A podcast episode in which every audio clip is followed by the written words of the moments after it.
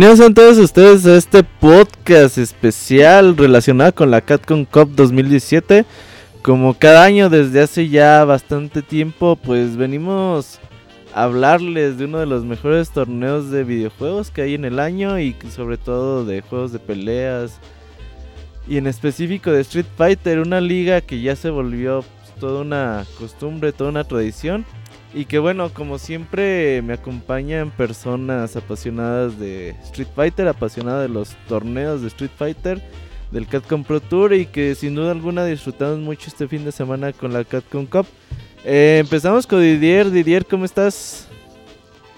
Hola Robert, pues aquí bien emocionado porque vamos a hablar de, como dices, lo que nos apasiona la Capcom Cup, eh, hablar de temas interesantes, bueno, desde cómo fue el torneo hasta lo, las revelaciones que hubo, ¿no? También hablaremos de quién, quiénes fueron los Osiris del torneo ahí en, en la Capcom Cup y bueno, más datos. los Osiris del torneo, ahorita tenemos algo al respecto. También tenemos al Herchos. Herchos, ¿cómo andas? ¿Cómo anda Robert? ¿Cómo anda amigos? Este, pues feliz porque este torneo, la verdad, sí cumplió todas mis expectativas. Porque ese era mi temor con Street Fighter V de que se llegara a ver aburrido al principio. Pero ya este torneo, el Evo y, así, me ha demostrado que Street Fighter tiene mucho por delante. Y la verdad, este torneo superó todas mis expectativas. A Gerson le pagó Capcom, ¿eh? sí, de hecho sí. Ya con, ya con Sakura ya ya se redimieron, sí. También tenemos a Pixescroto que no puede faltar en esta clase de programas. ¿Cómo estás, Pixescroto? Hola Robert, acá estamos bastante bien. Vamos a hablar acerca del torneo y, igual que, que Matt, perdón, que Gerson, estoy bastante contento con el torneo, sobre todo al nivel de organización, estuvo muy bien comparado a otros años y dispuestos acá a hablar acerca de las decepciones, lo que nos gustó y lo que no nos gustó del torneo. Así es, y bueno, para pues no darle la, tanta larga al torneo o al programa, pues vamos a comenzar y vamos a empezar por un poquito antes de la Catcon Cup. Este año hubo un torneo previo para pues para calificar al último participante, justo como se había prometido el año pasado. Y pues el última chance de calificar eh, fue el pasado viernes. ¿Cómo lo vieron el torneo, Escroto? A mí me pareció un torneo de, muchísimo nivel. Eh, muchísimo nivel. De hecho, estuve pensando y me parece que eso se tendría que seguir haciendo. Incluso se tendría que seguir haciendo el día antes de la Capcom Cup. ¿Para qué? Para que la gente que, que no puede ir a Capcom Cup, ya sea por problemas de visa, porque no quieren ir o porque tienen algún otro impedimento, esos cupos todos se vayan para ese torneo. Me parece que, por ejemplo, la gente de este, este torneo de las Qualifier estuvo a un nivel superior a lo que pudo haber hecho Ricky Ortiz y me parece que estuvo a un nivel superior de algunos de los participantes del torneo. Sí, de hecho también hay como un debate ahí de pues de varias bandas de que si es justo que el número 32 se califique ahí. por ejemplo, pues Pon que fue el digamos, el jugador más constante, ajá, más constante del año en, Street Fighter, que consiguió un montón de puntos. Y yo creo que fue récord en, en la Capcom Pro Tour. Y que pues se conoce su rival hasta el último momento. ¿Cómo ves eso, Didier? ¿Es ventaja para el que llega o, o, como desventaja ahí para Punk? Ah, bueno, en esto de los juegos de pelea sí importa que este que traigas ritmo y, y yo creo que le ayudó a Nemo. Bueno, ya Nemo fue el, el rival en turno de, de, Punk porque fue el que se llevó el torneo. Yo creo que sí, sí, afecta, pero no tanto porque baje el nivel de Punk, sino porque el de Nemo venía ya muy alto. Eh, pudo tener buenos rivales en, en, el torneo de un día antes. Entonces. Pero... Ah, no, sigue, sigue, sigue. Ah. Bueno, ese fue el factor, según yo. Pero yo digo que esto está muy mal porque eh, no estamos contando el factor eh, agotamiento, porque una persona ya jugó un torneo, estuvo todo el rato ahí, y al que el otro día tengas que hacer otro torneo de igual importancia, como que dices, si está agotado, igual no tiene el 100, ya diste todos tus trucos en el torneo pasado, ahora quieres entrar a este torneo Y ya muchos ya te identificaron que también podría ser una desventaja. Nemo, pues, es reconocido por tener pinches mixos bien locos con Juren. Pues si Entonces- le a otro, igual. Entonces le- dices que Nemo no fue campeón porque jugó un torneo día antes Ay, y llegó a top No. 3, imagínate. No, pues porque Nemo está bien cabrón, pero imagínate otro de que estés exhausto y dice, ah, ya jugó un torneo pues, de ayer, ahora tengo que jugar ahora otro. Ese también puede ser un, un persona que jugó el torneo ¿Creen que. ¿Creen que tendrían que hacerlo una semana antes, por lo menos entonces? Sí, yo creo que sí, sería lo de... Pues es que A mí me gustó mucho el formato. Yo sí estuve feliz con lo que ofrecieron. Yo también estoy de acuerdo, ¿eh? Porque es que también debemos de tener en cuenta que los jugadores vienen de muchas partes del mundo. Y como que no puedes decir, ah, pues vente una semana antes y ya si ganas, pues vuélvete a venir para otra semana o quédate aquí una semana. Como que no es así como que algo viable. Yo la verdad no creo que una persona que esté acostumbrada a jugar y a competir pues llámese cualquiera de los 32 participantes de la Capcom Cup sienta algún tipo de agotamiento. Sí puede ser de que pues le dé chance a su rival de estudiarlo decir, ah, ok, ahora, ahora traes estas cosas nuevas y a lo mejor puedo ser como algo para contrarrestarte. Pero por otro lado, pues es como la última chance de pues de calificar, ¿no? O sea, es todo o nada y creo que pues Nemo que alcanzó la clasificación, pues eso está expert- eh, expuesto de no haber calificado antes y bueno, pues se la rifó ahí con su última, última oportunidad y la aprovechó. También ahí Ujú. destacable del último torneo Infiltration, que la verdad ahí con Menad empieza a, a mostrar eh, buenas cosas. No, no ganó el torneo de milagro. Y creo que para el siguiente año lo vamos a tener fuerte, Escroto. Sí, la, la idea es esa. De, de hecho, a mí me pareció que todo el top 8 de, de ese torneo era muy fuerte. Storm Cubo muy fuerte, Nemo muy fuerte, Infiltration muy fuerte, Brian F muy fuerte, Aqua muy fuerte. eh, el mismo, hasta el mismo Commander Jesse también, un muy buen Dalsing. Me parece que cualquiera de esos pudo haber entrado al torneo. Y eh, en el audio que yo había hecho anteriormente con, con Gerson, eh, yo le insinuaba a Gerson si, si él sentía que la persona que salía de este torneo podía darle cara a Nemo y llegamos a la conclusión que sí, perdón, a Pong, y llegamos a la conclusión que sí, porque la persona que sale de este torneo no solo sale de un torneo dificilísimo, sino que tiene que llegar a un nivel muy alto, y aparte de eso, va súper motivado a jugar contra, contra Pong. Y Pong no tiene posibilidad, Pong no tiene posibilidades, o no tiene el espacio para estudiar cuando llega, digamos, el- el- este jugador, cuando Exacto. llega, digamos, Ujú. en cambio, en cambio, Nemo tiene claro que si gana ese torneo va a ir contra Pongo, entonces ya lo tiene estudiado. De hecho, para este torneo, después lo vamos a hablar cuando hablemos más de los brackets y qué pasó, pero para este torneo yo creo que hasta la- las personas que pusieron las mesas en el torneo habían estudiado a Karin. Todo el mundo llevaba bien estudiado a Karin porque todo el mundo sabía que Punk era la, era la persona que tenían que, que sacar o vencer y se notó. Se notó porque tanto el primer match que tuvo contra contra contra Nemo con los otros matches se notaba que todo el mundo llevó la tarea bien hecha, todo el mundo Ajá. bien claro ese match de Karin. E incluso apenas le toca a Moke contra contra Pong, este sale corriendo, sale corriendo a pedirle ayuda a Mago para que todo el mundo tenga toda esa información claro y entonces hoy por hoy lo que nos queda claro con esto es que a veces es peor clasificar de primero porque te, to- te toca el- te toca un rival difícil, te toca así de improviso. Pienso en el año pasado Infiltration que le tocó Human Bomb y fue la misma historia. Sí, le puse una madriza. ¿Será que tienes 31 rivales queriéndote tumbar, no? Y estudiándote. Sí, le pones sí. a tu cabeza, güey, porque Ah, ahí el también ahí el torneo de los miércoles ahí de Alex Valle fueron muchos de los que juegan en la Capcom Cup. Y le gana a Pong y le dijo, vengo por ti, puto. Entonces, era el rival a vencer, güey. Así como fue Infiltration cuando empezó a ganar en Street Fighter 4 y, y Knuckle Dude también. y Knuckle Doo y luego Momochi. Entonces todo el mundo empieza, cuando alguien empieza a ganar mucho, le empiezan a... Ese es obviamente el que capta más la atención y el que dicen, si quiero ser campeón le tengo que ganar a este cabrón.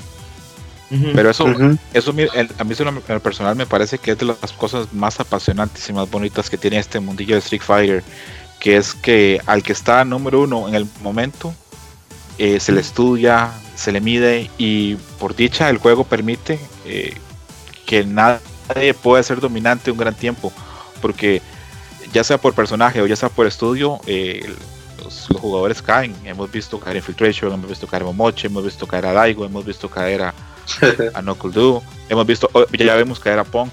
Es más, vamos a ver, tal vez no, tal vez sí, tal vez, tal vez veamos caer a Punk todavía más cuando lleguen los esos nerfeos a Karin.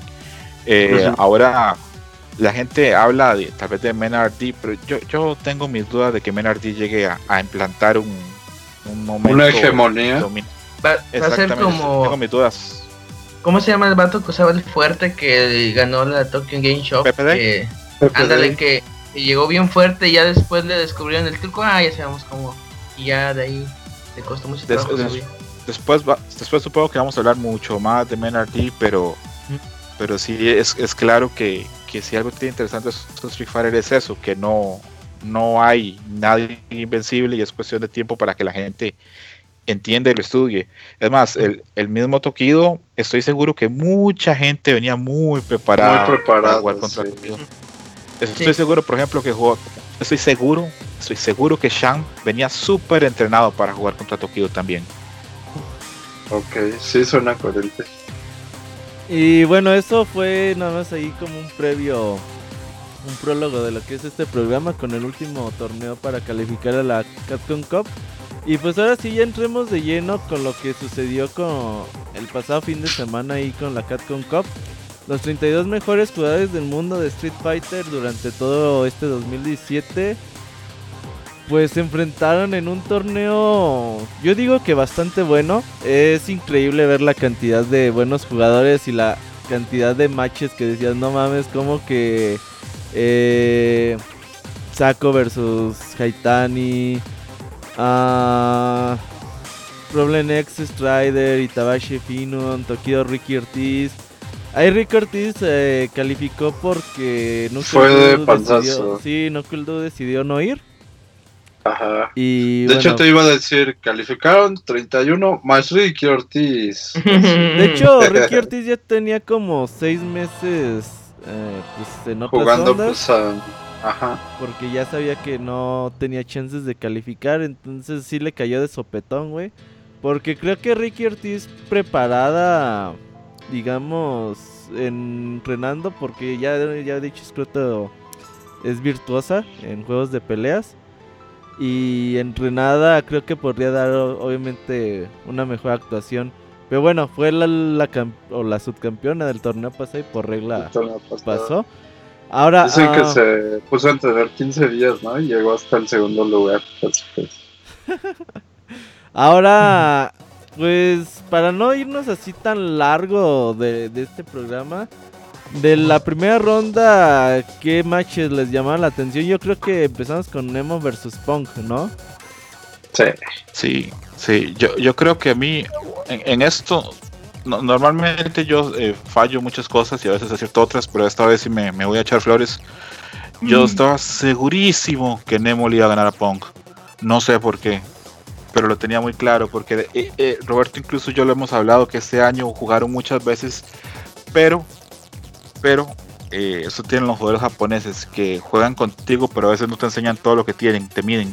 Así es. Y, y ese, este cabrón de Nemo es un jugador súper capaz, es un estudioso, es un estudioso de Street Fighter. Y cuando lo ves, cuando lo ves jugar, se, notan, siempre lo digo, pero no me canso de decirlo, se notan las horas que dedica a las posibilidades, a los setups, a abarcar todo el abanico de posibilidades que puede pasar y qué hacer parece que tiene un flowchart ahí este, en la mano escrito de que se lleva al brinca, se lleva a la casa. Y aparte de eso, no solamente es un jugador tan bueno a, nivel técnico y a nivel de, los setups, también tiene capacidad de adaptarse y de crear la oportunidad. Es creativo. Ahí lo ves que a veces, digamos, este, circunstancias, o, y, lo aplico en mi juego porque yo también a veces juego y, y cuando pierdo pienso, puedo haber hecho esto y puedo haber hecho lo otro. Y pienso, qué mal, no se me ocurrió a Pong parece que no se, perdón, a Nemo a veces parece que no se le sacaban las ideas, a veces lo ves y las cosas que hace con, con, con los espejos y, y dices, pero este infeliz, ¿cómo hace? ¿Cómo hace para que en el momento se le ocurra, el momento se le ocurra la solución a un, a problema específico? Entonces yo creía que él tenía bastante, bastante posibilidades de ganarle Pong. Aparte de eso, tiene un personaje que hace mucho daño. Entonces, yo, ahí sí, sí, sí tenía, no sé por qué, pero estaba muy seguro que Nemo iba a sacar a Pong. Sí, en el papel el matchup de Karin contra Urien, pues eh, por lo mismo que dices, hace mucho daño a Urien y Karin con poca vitalidad, pues complicaba todo. Eh, tanto es así que sí hubo rounds que Nemo los levantaba pues básicamente con su B-Trigger, ¿no? Y uh, yo creo que Nemo es uno de los virtuosos ahorita, ¿no? A lo mejor hay 3, 4 jugadores que demuestran mucho talento a la hora de jugar. Pero yo creo que ahorita el más talentoso es Nemo, bueno, a mi parecer. Yo creo que también le pesó un poquito a Pong eh, que fuera su primer match de, de Capcom Cup. Eh, También. Nunca, a pesar de haber jugado en torneos súper importantes a lo largo de todo el año, pues quieras o no. es Sí se notó en- nervioso. En la Sí. Capcom Cup y creo Así que pasó le con él. también. En el Evo, tam- en el Evo también se le notó súper nervioso en la final. De que empezó a tirar Ah. todo y Es que le, le tocó contra de quien se venía cuidando en la final. sí. ¿Qué edad Sí. tiene Pong? 19 años, ¿verdad? Sí. Nueve. Tiene 19. Aprox. Ujú. Es muy, muy joven. Eh, eh, ahora, a- hace unos años cuando hablábamos en esos podcasts de, de la llegada de Street Fighter 5 y hablamos si, si iban a seguir esos jugadores viejos, este Daigo, Tokido, Sako, Justin Wong, Ricky Ortiz, que todos ya pasan a 30, años- perdón, los 30 Ajá. años. Ay, Yo tenía miedo en lo particular de que no salieran caras nuevas por Jugadores nuevos. Por dicha, estamos viendo que sí están apareciendo. Ahí está Pong con 19 años, ahí está Menardi con 18, eh, Shan sigue siendo muy joven, Doo, Knuckle Doo- 20. Knuckle Doo Uy. sigue siendo muy joven. ¿Moque? Exacto, o sea, Moke es súper joven, Moke Moke. saliendo de de la escuela también. Eh, hay, hay una, una camada nueva y, y sí, a algunos parecen como que no les afecta tanto los nervios, pero yo creo que Robert tiene razón. Creo que, que por ahí a Punk le, le tocó empezar a bailar con una de las más feas. Porque cuando, cuando comienza siempre un torneo, siempre te toca, normalmente te toca a alguien que no es especial. En cambio, arrancar el torneo, arrancar contra Nemo, que viene súper motivado, Sí. que conoce, te conoce perfectamente bien, que es un jugador capaz de hacer mucho daño y eh, es un, eh, es un virtuoso de los juegos de peleas. Nemo, Nemo está, son, hay ciertos jugadores que son virtuosos, que aparte del talento que tienen, eh, y aparte del trabajo que tienen, tienen esa capacidad. Eh, Kazunoko es otro, por ejemplo. Y que te toque un jugador de esos de inicio es, es complicado. Muy distinto. Pensemos en esto, pensemos en el torneo si comienza Pong contra Ricky Ortiz. O Pong contra el que sea, que poner. Eh, Pong avanza y es otro torneo. Pero ahí, en ese match, Pong contra Nimo cambia totalmente todo, todo, todo el torneo. Porque permite que avance Daigo, permite que avance Menardi. Cambia totalmente. Sí, inclusive fue una de las claves para que avanzara Mena, porque ya no se lo se lo topó. Tienen como mini rivalidad y, y sí le echan ganas en sus matches, pero mm, pues sí, sí, digo, el bracket de Mena en todo el torneo no estuvo fácil, pero a lo mejor ese le hubiera sumado un grado de dificultad, ¿no? Pasemos a. Ah, pero espera, es que te decía de los chavos. Oye, y el chavo este saco es nuevo en la escena, ¿no? Ah, sí, dos años, ¿no? Perdón. O sea, Eh, ¿Algún otro match que quieran destacar de la primera ronda? eh, Men- para mí. Shan contra saco, Eh, Jaime. Saco Haitani, el, el de Shan contra Menardi, de- de- ahí, ahí también, si por la víspera se saca el día, ahí, ahí también por ahí vimos que Menardi iba a ser un problema. Porque yo le comenté a Gerson antes que quien pensaba que ganaba, yo pensaba que no sé por qué, pero ese estilo que tiene Menardi contra jugadores que piensan mucho o que tienen muchos recursos técnicos le beneficia Le porque él es más mucho. rápido. Él es más rápido este, a la hora de, de ejecutar, es más directo el estilo de Menardi. Contra esos jugadores que tienen esa cantidad de mix-ups, que tienen que brincar, que tienen que lanzar el firewall, que tienen. No, Menardi, cabeza. Entonces, eh, ahí ya ahí, ahí se ve ya que Menardi va a ser un problema. Después, cuando le gana Kazunoko, ya es súper más problema. Y de los demás, este Tokido contra Ricky Ortiz eh, me dio un poquito de, un poco de, de, cólera o coraje ver que Ricky Ortiz se ve en el torneo, la verdad. Todo el torneo, ¿no? Sí. Sí. sí. Me, me, sorprendió muchísimo como Luffy sacó a Dogura, porque Dogura estaba en las papeletas de todos para llegar largo. Sí. Y no. Fue una gran sorpresa esa, pero es que también. Pues Luffy también es estudioso, ¿no? No, y, y demostró bien. bien. Sí, sí, sí, De hecho, Luffy perdió por unas grandes jugadas. O sea, también sus matches estuvieron bien cerrados. Y diciendo la... que Mika es low tier, bueno, ya es menos que antes, pero aún así sí se rifó bastante. Sí, Luffy a veces parece que no pudiera ser un problema, pero sigue dando mucho de qué hablar y en la Capcom Cup pues, ya tiene varias eh, en, en, su experiencia y la verdad es que la demostró Dogura. Sí, yo creo que la mayoría pensábamos que era el jugador que llegaba más fuerte para este torneo y pues, uh -huh. Luffy lo, lo, lo, mandó luego luego a losers. Por ahí Daigo también se le complicó Brawliño. Estuvo bueno ese match. Sí, se fueron al último round. Sí. Uh -huh. Muy la, bueno. Sí, muy, muy, bueno. muy bueno. A los que ahí me gustó que ahí en el canal de YouTube de Capcom Fighters están cada un, cada uno de los matches. Ah, sí. eh, entonces ahí para que eh, los vean por los si quieren ver revivir. alguno. Ajá. A mí el bueno ya para cerrar a lo mejor la primera ronda y Tazan yo pensé que iba a perder contra Finom por el factor que que decía, ajá, el random que tiene Mena, ¿no? O, la, o el ser directo. Porque pues si Tazan, él no es random, él también piensa mucho a pesar de que utiliza Zangief. Sí. Y, yo, y ya cuando ganó dije, ah, qué bueno. Porque sí, yo también. Merecía. Ajá. Sí, sí se rifó en ese Itabashi. Porque como dice, sí, el Itabashi piensa bastante y contra Fennon dice, no, ya va a perder, pero pues, sí, sí se lo rifó bastante. Ok. Y pues ahí en ronda de losers, los que ya se fueron 0-2, Brolinho. Los que hicieron unos series. Big Bear, yo pensé que Big Bear po podría haber llegado un poquito más lejos. Eh, sí. Había tenido buenos resultados en los torneos europeos, él compite en esa región. Y creo que, bueno, pues también fue su primera Catcon Cup, es normal. Y ahí hizo el 0-2, Shen lo, lo mandó luego, luego con el 3-0. Y Justin Wong rompió esa maldición del 0-2, 0-2, 0-2, 0-2. Se arruinó el meme, no puede ser. Y es lo peor del torneo. me dolió. es, es, lo, es, lo, peor del torneo porque era un meme glorioso y lo perdimos.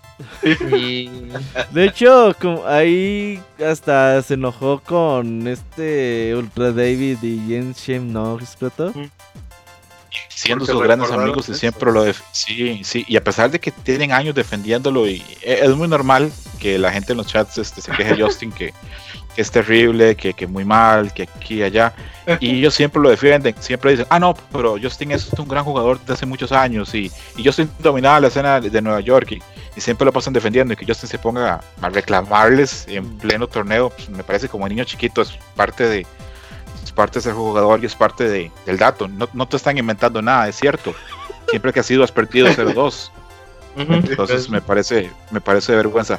De Big Bird, Big Bird va a pasar a la historia en ese torneo por la ayudada que le pegó a Daigo contra Momochi.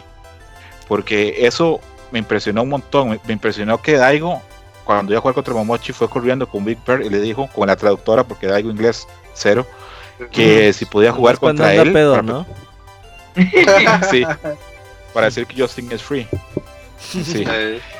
Entonces, muy bien, muy bien ahí este Daigo eh, sacando el colmillo y diciéndole a Big Bear que lo ayudara a entrenar. Y me, me, me, sorprende incluso que Daigo le haya dicho a un jugador no japonés, uh -huh. teniendo por ahí otros jugadores. No sé si no habría ningún especialista en Ken, aparte de Momochi por ahí, pero me sorprende que le haya dicho a alguien no japonés. De ahí del resto del torneo, pues ahí vemos gente que se va 0-2 y uno piensa, diablos, jugadores muy buenos que van 0-2. Por ejemplo, eh, Haitani. Haitani se va a 0-2 cuando se no, juega de Uno de Pues los con Gerson apoyándolo no me sorprende Sí. nada, güey. Sí, Gerson, lo salaste. Pero- Salaste a un dios no. japonés. me, me sor- me sorprendió como Strider, eh, Strider barrió a Finon, pero así a, a patadas lo sacó. Eh, Ricky Ortiz, Ricky bueno, Ortiz, Ricky bueno, Ortiz. pues ya. Ah, sí, Él sí, estaba pensando en irse de shopping. Es, Smoke también. eh, Smoke perdió su, su match este, en primera ronda eh, cerrado y perdió otra vez cerrado contra Fu. contra es que-. También, también es mala suerte que te toque fútbol, que te toque también. Sí, Pinche Bonchan se burló de. Del. de Balrog, ¿no? Y vi que puso ahí en. Twitter, eh, Bonchan. Pinche bebé. Pinche Balrog bebé.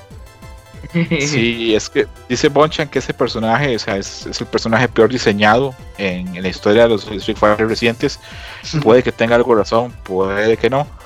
Y me sorprende muchísimo, ahí donde uno ve que este torneo tiene un nivel altísimo, me sorprende que Verloren se vaya 2-0 sorpresa. después de lo, Sí. de, lo, de lo bien que había jugado, de esa carta Perdón, que, que es- era top 3, ¿no? Otro que era su en todo el primer Capcom Cup. ¿no? Sí, también súper joven también, súper joven también. También Ahí Dogura, vemos- primer Capcom Cup, ¿no? Sí, Dogura y creo no, Goichi es la segunda. Sí, Goichi. Eh, Di- Y ¿qué tal? Eh, muy bien, Dimokov. Dimokov es la este, sorpresa. pues joven, no crea que sea, porque ya este, esa cara, esa, esa, esa, ca- esa cara y otras cosas por ahí nos dicen que ya tiene sus, su sus, sus añitos, Ajá. pero sí, pero sacó la cara por Brasil. E- Esa escena brasileña no parece, pero es bien fuerte. Sí, es bien. eh, En Latinoamérica. Son estamos- fuertísimos, güey. Los brasileiros Sí. son muy, muy buenos, güey. Dales una moto y Street Fighter, güey, y son. Ah. Yo tuve por ahí eh, la fortuna de conocer ahí a, a gente de Brasil, de prensa brasileña. Apasionadísimos, güey, de, de Street Fighter y de los juegos de peleas. Y por ahí estuvimos ahí conversando, amigos de este Kioma, güey. Entonces Ajá. son, es la banda Ya, que ya. organiza los, los Catcom Pro Tour allá de, de Brasil y buenísimos, güey, para jugar los cabrones. Sí, sí, ah, se está, se está marcando ya mucho cuáles zonas son, son muy fuertes y Capcom lo reconoce y no solo lo reconoce, le da personajes a esas zonas. Por ejemplo, ahora Brasil va a tener tres personajes ya en este Street Fighter, porque tenía Laura Blanca y tenía también a Sean, Ah, Sean. y ahora va a tener también a Blanca. Entonces se, se, se nota. Mm, una pregunta, ahora que vamos a pasar al top 16 de Winners, para, para mí este fue otro match que marcó totalmente el torneo porque hubiera sido otra historia si Nemo entra en Winners. Uy, sí. Sí. Porque le hubiera tocado luego, luego con Mena y. Uy, no. Exacto. Hubiera sido otra, hubiera sido otra historia. Y sin embargo, algo parecía el Daigo del 2008, 2009. Barrió a Nemo Daigo joven. y barrió a Nemo con esa cara que pone seria, seria, seria, que no sonríe, no hace nada. Eh, parece que está manejando un camión que pasa encima de Nemo. No dijo, no dijo absolutamente nada. Y Nemo se fue. A mí me sorprendió mucho porque Nemo venía, perdón, Nemo venía fuertísimo y Nemo, perdón, y Daigo lo, pues lo, paró y lo paró y lo paró. Luego no, contra sé- Me- ¿No será que lo estudió? Porque era uno de los matches más estudiados. de- Lo traía muy Sí. preparado, eh. Sí, digo vio que lo sí. traía Sí, sí. preparadísimo, güey. Sí, lo- lo- ah, tenía que haber hecho su tarea porque ya Dogura y Nemo le habían dado problemas en Japón, entonces ahí venía ese Daigo preparado. Luego Kazunoko contra Mena, ahí ya eh, sabía que Mena iba a ser un problema porque eh, el, el- el- el match, y tal vez Gerson me pueda ayudar porque él es jugador de Kami, se dice siempre que, que Kami tiene muchos problemas contra Birdi, pero esta no es cualquier Kami, este es, Kazu- es- este es Kazunoko. Y ahí ves que, que Mena eh, sabe lo que está siguiendo. El juego de Mena parece muy limitado, pero dentro de lo limitado que es, es hace difícil jugarle de otra forma. Sí, es es lo que habías comentado de que como Mena es muy directo y que Sunoko se la tiene que pensar de cómo voy a entrar a él. Mena siempre te hace el- o las esas cosas que agarra con las cadenas EX random o el ese que es como una. Ajá, el Bullhorn. el command grab, el command grab y el, la tacleada de la nada y siempre pegan. ¿Por qué? Porque la otra persona está empezando en los fuxi de que como lento, como lento y ya cuando se da cuenta pues ya le dieron el madrazo. Sí, así Sí. fue. Y aún así, Kazunó con el segundo match tuvo para irse 2-0, Ujú. pero lo ganó con lo que le funcionó. Sí, Mena lo ganó con lo que le funcionó todo el torneo. Se agarró dos command grabs seguidos. Y pues también Kami poca vitalidad, mucho stun. También. Y, se, y así empató Mena en lugar de irse 2-0, porque pues también cuando te vas 2-0 ya, ya te pesa más. Eso fue lo, lo que lo salvó. El atrevimiento salvó a Mena. Eso también. Y aparte, eh, si hablamos de nervios que pudo haber tenido Big Bear, pudo haber tenido Pong, Ajá. mm, Mena se Mena era su primera Capcom Pro, ¿no? se veía nervioso, güey, pero no se vio titubeante. No. O sea, Se veía, se veía como... Yo lo vi sobrado. Güey, me sorprendió yo la lo vi final. nervioso.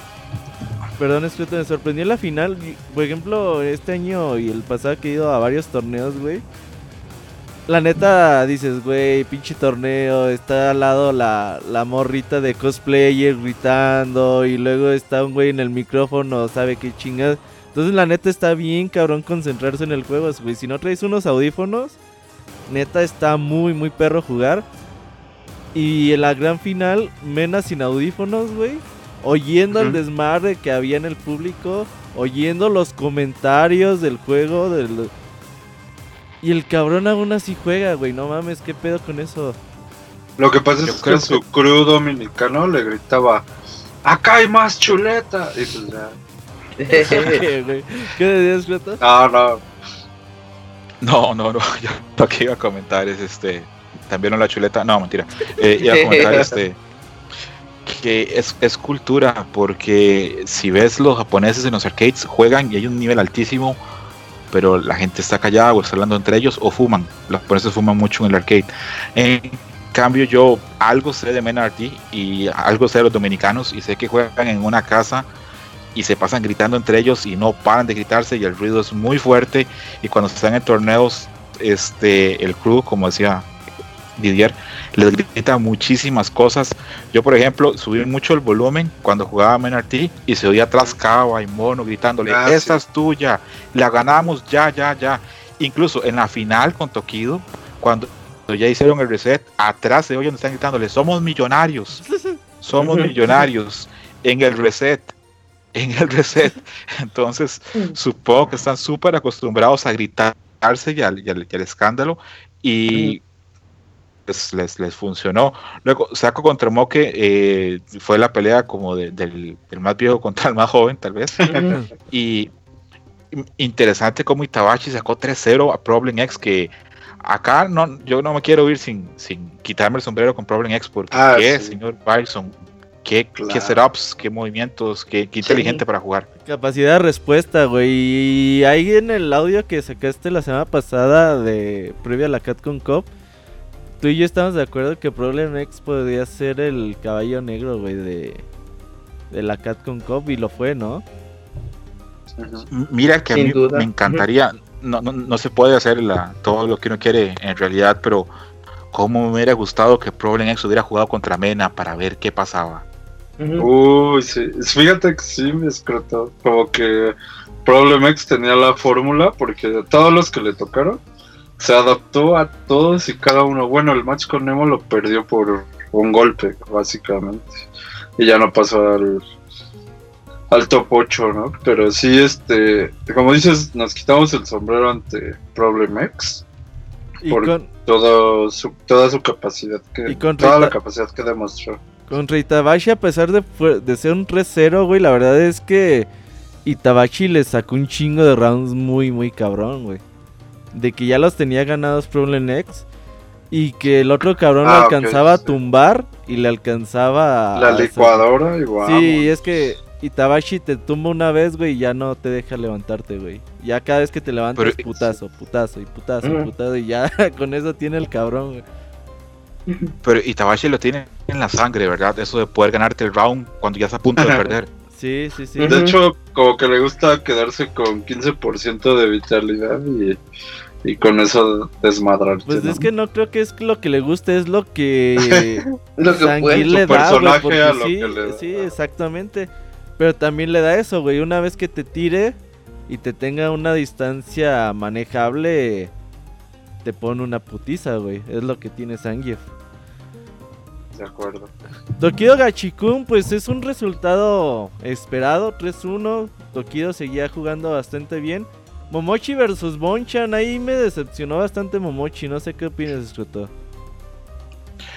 Y la verdad, yo sentí que Momochi tendría que haber seguido con, con, con sexo, perdón, este, el, Seco. Todo el match. Seco, perdón. Sí, Pero- el último a Bison. Cambió el último Bison, que él tiene un buen Bison, porque uno de sus discípulos es uno de los mejores Bison de, de Japón. Ah, sí, pero me, pero me, me parece que Bonchan venía bien preparado. Incluso mm, habrá que ver qué le depara el futuro a Bonchan con, con, con Sagat, con el tuerto, que tal vez sea el último personaje en llegar. Porque yo vi a Bonchan con Karin, que ya le está tomando, ya le está agarrando, ya la está dominando. Oh, sí. Y, y- y sabemos que Bonchan cuando domina un personaje no es nada fácil. Y creo que, que ese para Bonchan fue mucho más positivo de lo que, de lo que esperábamos. Yo en mis números lo tenía que sí ir 2-0 y llegó bastante largo. Entonces me parece bien.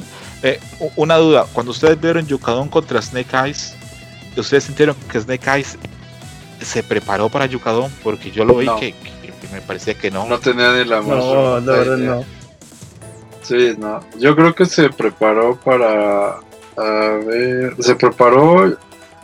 No, pero es que pues, en teoría sí le tocaba. No, Igual no sé qué que- pasado.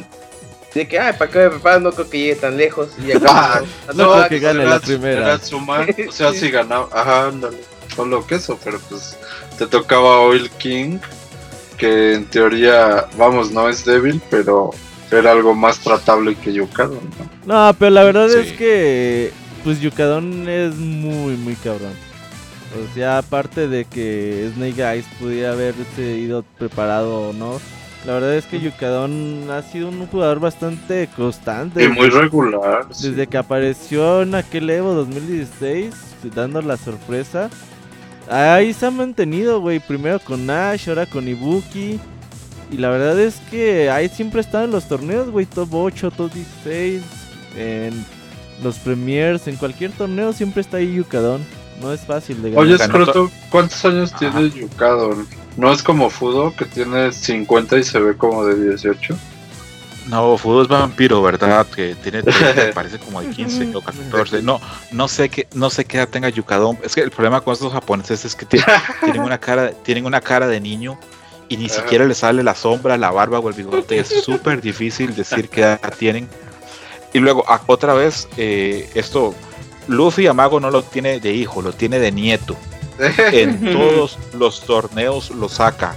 Desde, Sí. desde que yo tengo memoria, en todos los torneos lo saca. Y, y- y vuelve a pasar. Volvió a pasar. Ujú, Así fue. Ah, Luffy versus Mago, pues Mago no puede ganarle a Luffy desde cuántos años, siete años o cuánto decían, ahí creo que vi la estadística. Ah, sí, eso no lo vi. siete, o- siete o seis años. De hecho, eh, Luffy empieza a ganar fama cuando su Rose en Street Fighter 4 era como la anti Long a Fudo, a Mago, a otros Feilongs también de Europa, siempre lo sacaba, siempre lo sacaba y se repite. Me- a mí me, me- me duele, me parece triste porque se mantiene la maldición con Mago. Mago fuera de Japón no da buen desempeño. No, Eh, sin arroz no la hace. parece que no.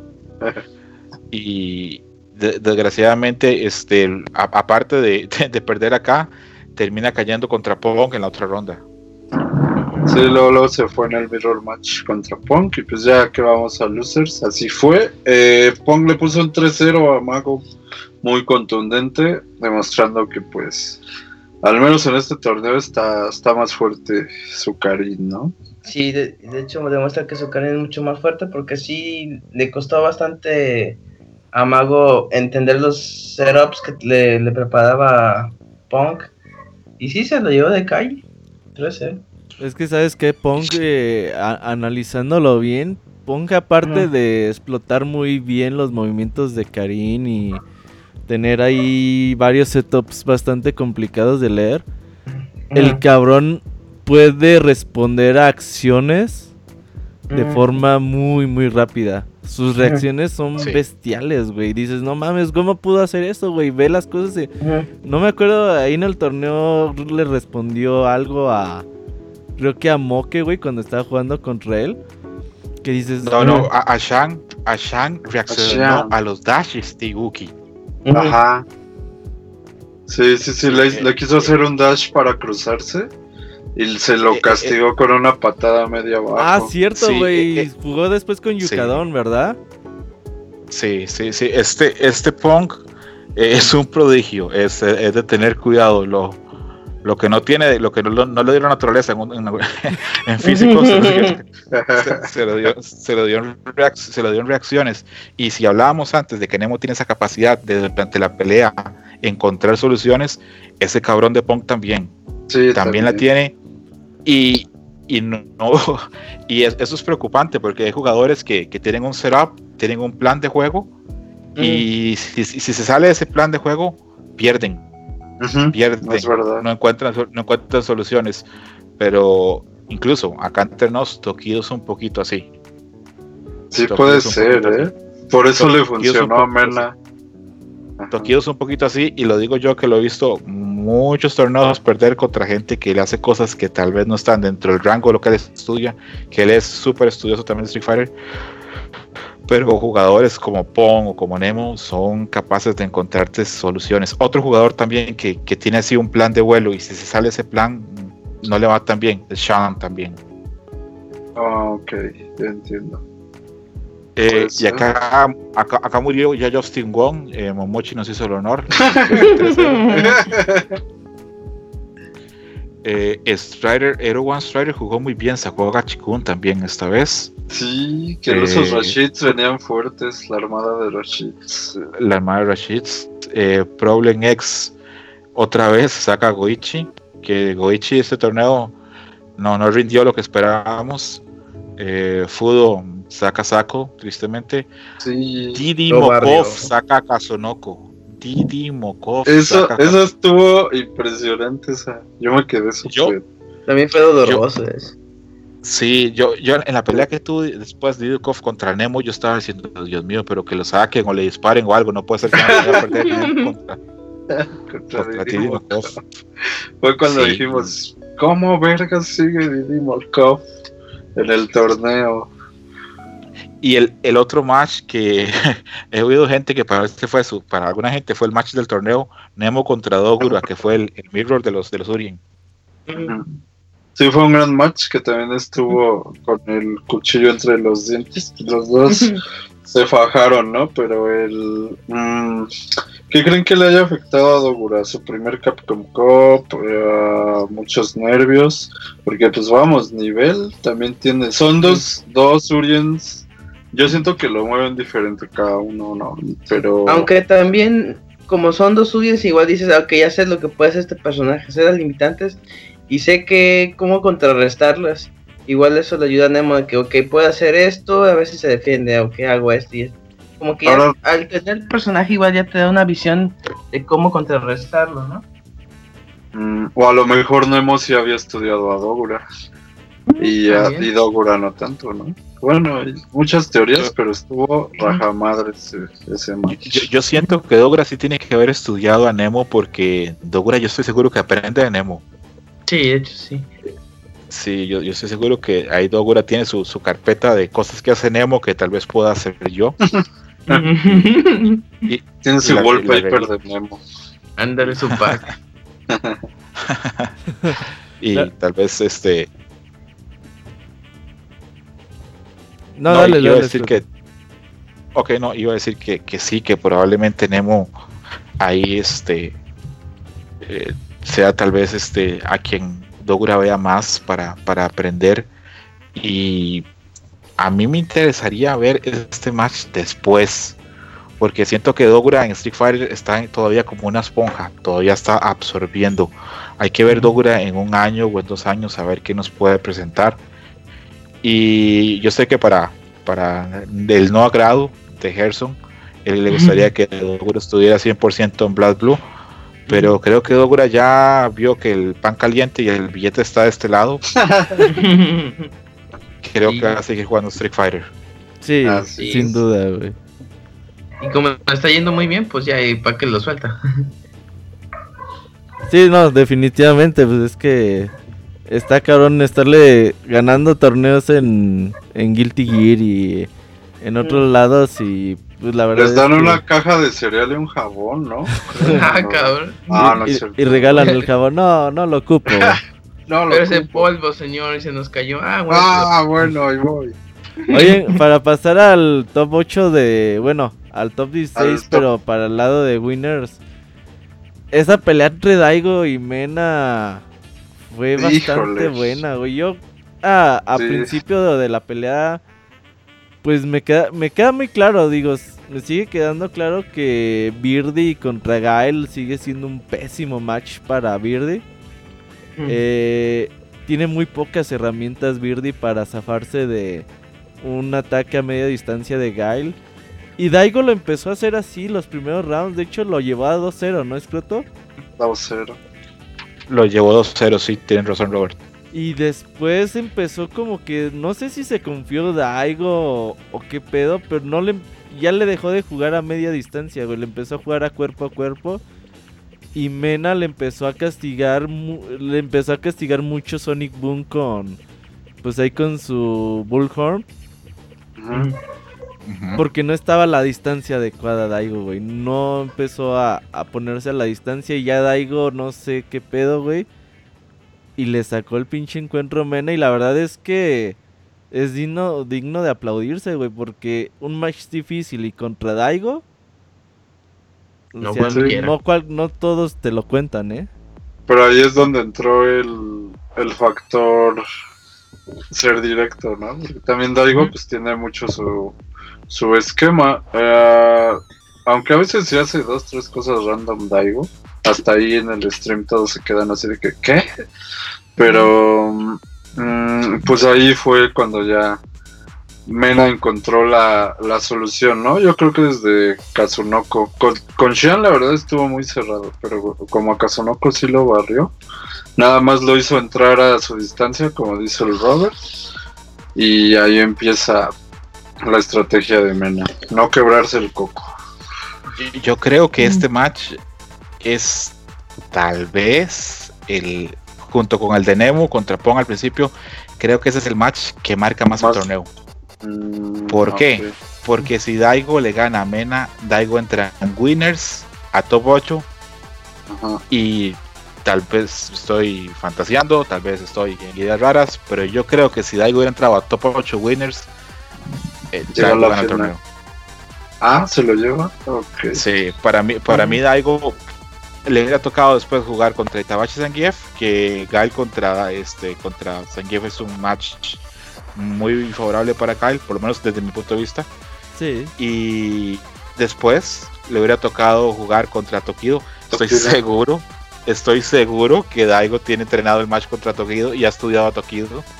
Estoy segurísimo.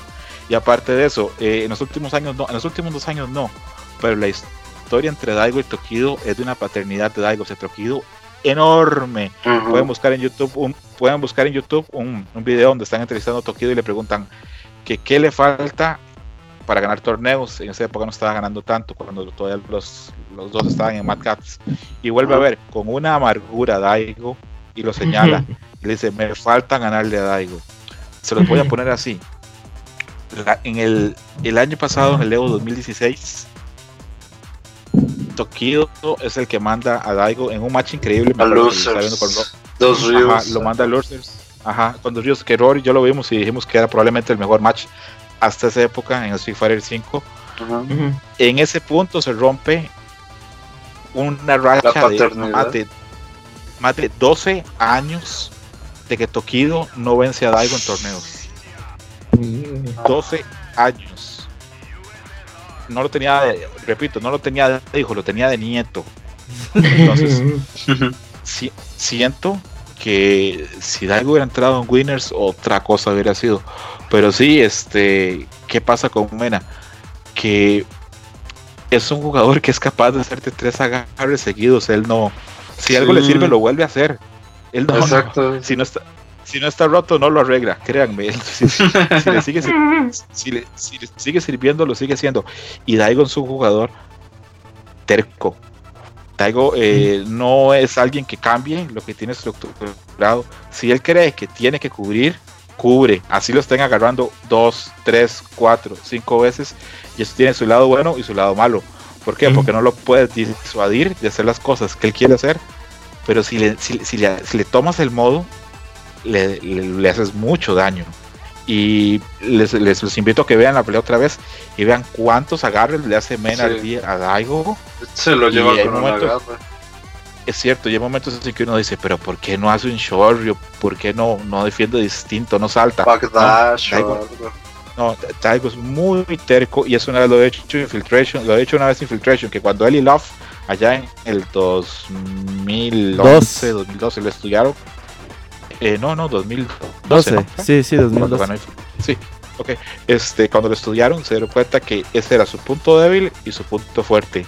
Que él se compromete a las decisiones que toma y él no cambia el plan.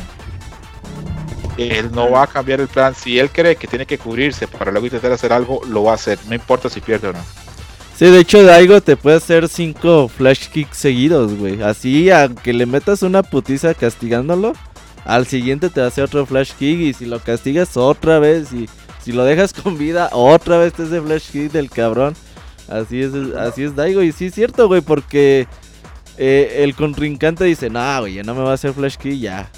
Yo le puse su putita y te lo vuelve a hacer el cabrón, entonces pues sí, tiene pues es un volado, ¿no es cierto?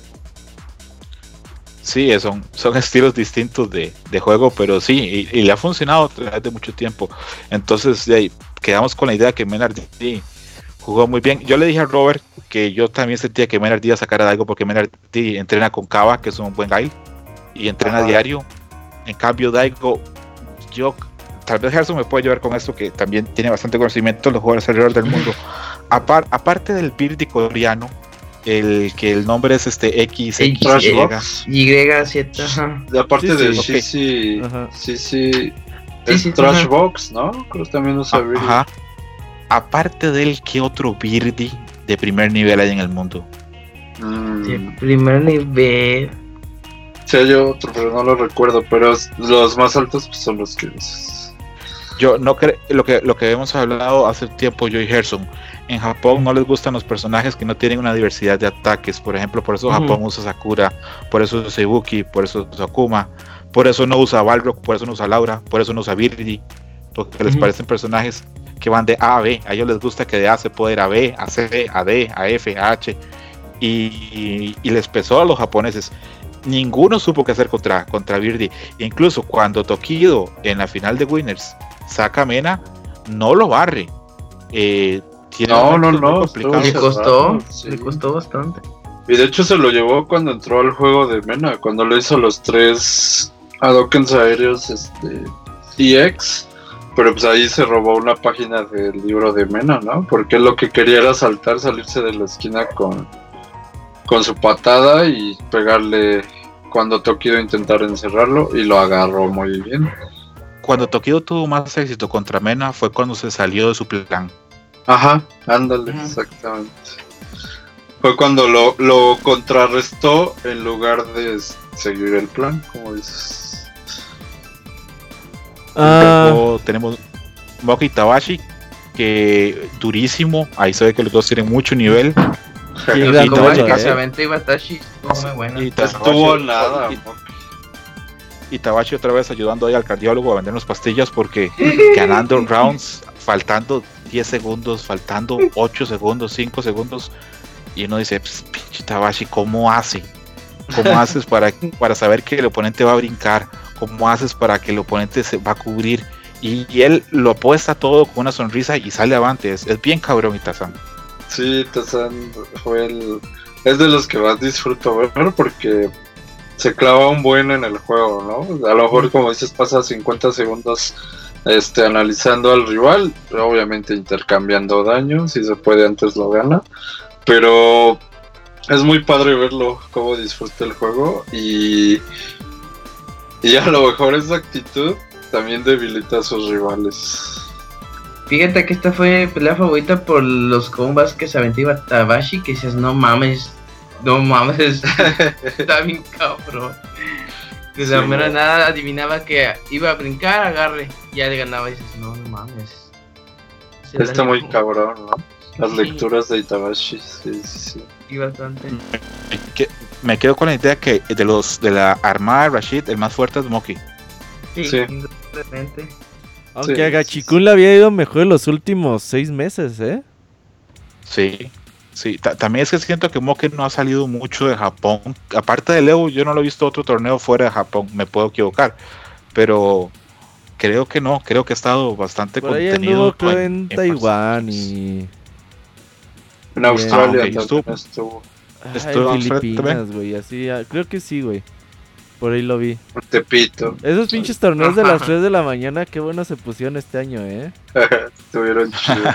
Sí, estuvieron Sí, chingones. Pero la verdad es que muy buena esa de Itabachi y, y, y Moke.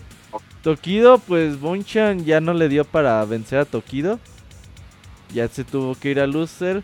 Y Yukadon, pues creo que ya ahí le se acabó la.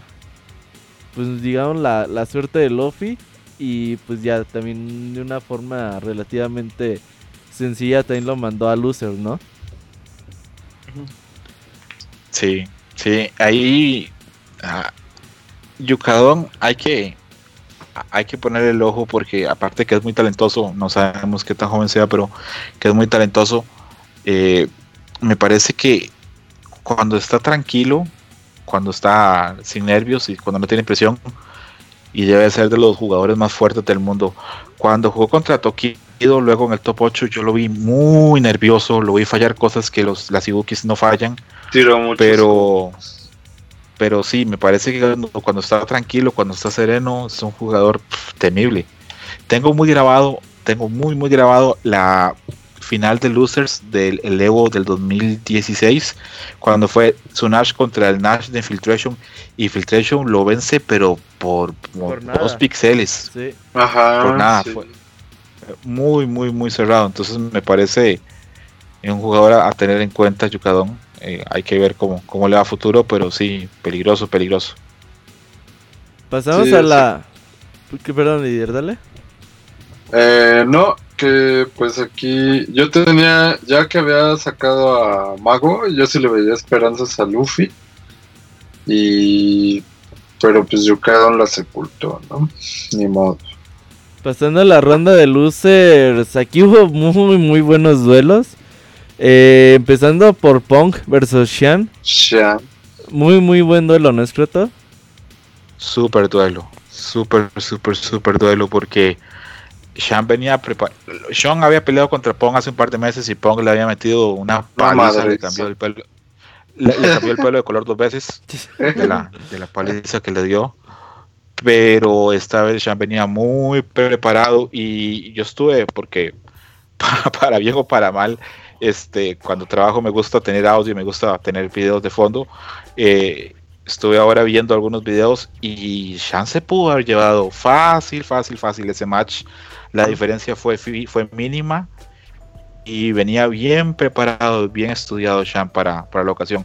Aparte, en ese match fue que se dio eh, la nueva amistad de la Fighting Game Nesin, que es la mamá de Pong, cuando se sentó a la parte de, Daigo. Sí, sigue siendo un misterio por qué se sienta, por qué se sienta a la par de Daigo y la mamá de Pong. No, no entiendo. Na- nadie entiende, pero ahí estaban sentados a la par cuando hay 20 es- espacios a la par vacíos. Pero eh, bueno. Eh, luego, Momochi contra Strider. eh, muy bien, pues Strider trató de hacer lo que pudo, pero ese que de Momochi parece muy serio, pero a veces es un montón de short views nada más y, y ya. Eh, y tiene razón Robert, aquí hubo unos enfrentamientos increíbles. Aquí para mí Problem X sacó toda la experiencia, cómo venció a Fudo y, y- y la forma en que lo venció fue para mí extraordinaria. Sí, cayó el. Vamos, a mí que tienes que jugar de neutro y, o sea, es pica y aléjate, ¿no? Y lo aplicó muy bien Problemex. Además, Bison pues, es, es un personaje que se presta mucho para ese juego. Ah, yo no, yo creo que no, más bien que fue más acierto de Problemex que Fuyo, Fudo haya- haya dejado de hacer cosas. Yo y ahí fue donde me quité mismo, el sombrero. Creo lo mismo. A ver, pregunta, cuando Didi Mokov estaba 2-2 con Nemo, ¿ustedes qué pensaron? Yo pensé que sí iba Nemo. Por, Sí, yo también. Lo que pasa es que también tienes, eh, aunque no lo crean, bueno, yo siento que sí los jugadores se han de poner a pensar, no mames que me va a ganar Didi Mokov si yo soy Nemo, ¿no? Entonces le agregan un poco más de presión a, a su match. Fue Y Nemo pues, se lo llevó, pero así raspando, nada más porque le pegó un, un espejo a Didi Mokov y ahí pudo hacer su mix-up de Urion, si no, Didi Mokov ya tenía la ventaja, o sea, estaba a un hit de, a uno o dos hits de manta- matar a Nemo. De hecho, creo que este duelo en particular fue uno de los mejores de todo el torneo. Sí, fácil. Fue, Sí, fue una guerra, güey, este duelo, güey. Sí, cuando yo estaba viendo ese, ese, ese match, estaba comiendo y tuve que dejar la comida. Porque incluso Para no ahogarme. Exactamente, empecé a comer pensando, esto va a ser fácil, Nemo se lo va a llevar. Y cuando ya había probado un par de bocados, veo, no, este, este brasileño no, no, no es nada fácil. Y aparte de eso nos salió bien educado en gestos. con- cuando- nos salió bien educado, ¿verdad? Sí, haciendo. Ay, güey, ¿cómo se le decían esa. La roque señal, güey? Creo que aquí le decían en México. Haciendo la Ah, roque no sé. señal, güey, ahí. El- No sé cuál, no sé qué nombre tenga, pero sí, sí. Incluso me hizo gracia porque cuando lo hacía, Nemo lo volvía a ver y decía, pero qué diablos está haciendo. A ver, déjala googleo roque señal, güey, a ver si.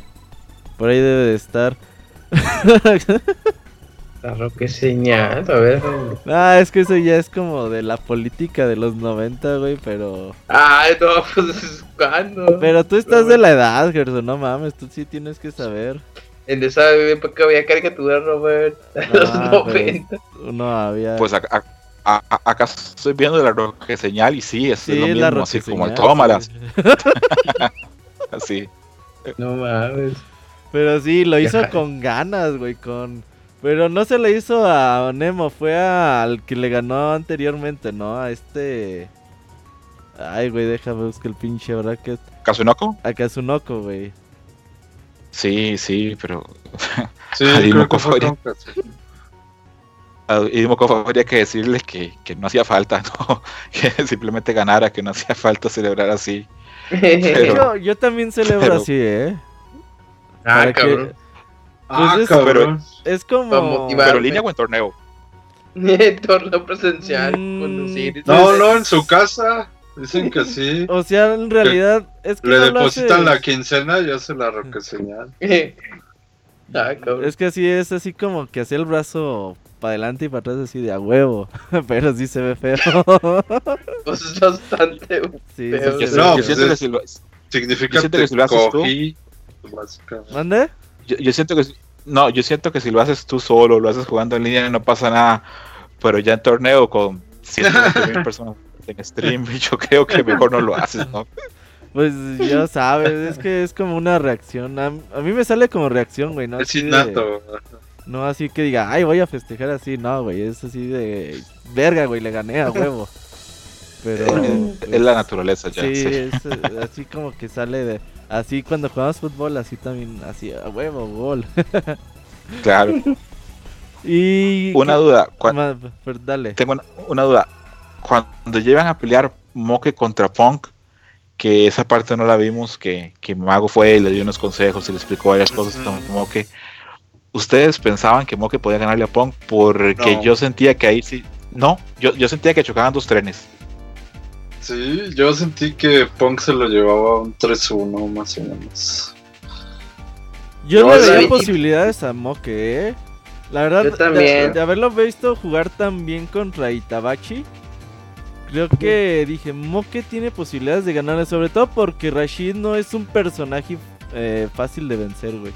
Todo el mundo tiene problemas contra Rashid. No creo que haya algún personaje que diga, ah, pinche Rashid me la pela. Es muy complicado vencerlo, güey. Yo, cuando me ha tocado jugar contra Rashid, contra algún Rashid bueno, siento que estoy peleando como contra un mosquito o un zancudo. Que no para, te sale por aquí, te sale por allá, brinca para acá. Es difícil, es difícil. Y, y, el juego de Pong es mucho de medidas, de medir este footsie, de medir setups.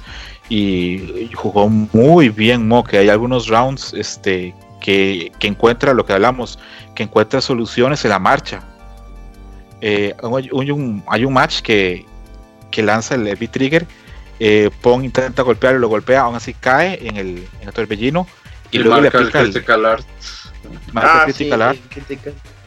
Entonces ahí, ahí me dejó a mí claro que este Moque no, no es nada fácil de vencer. que Son esos jugadores lo, lo más difíciles, los que encuentran soluciones a, a- a momentos en que uno dice ya se acabó y no encontró.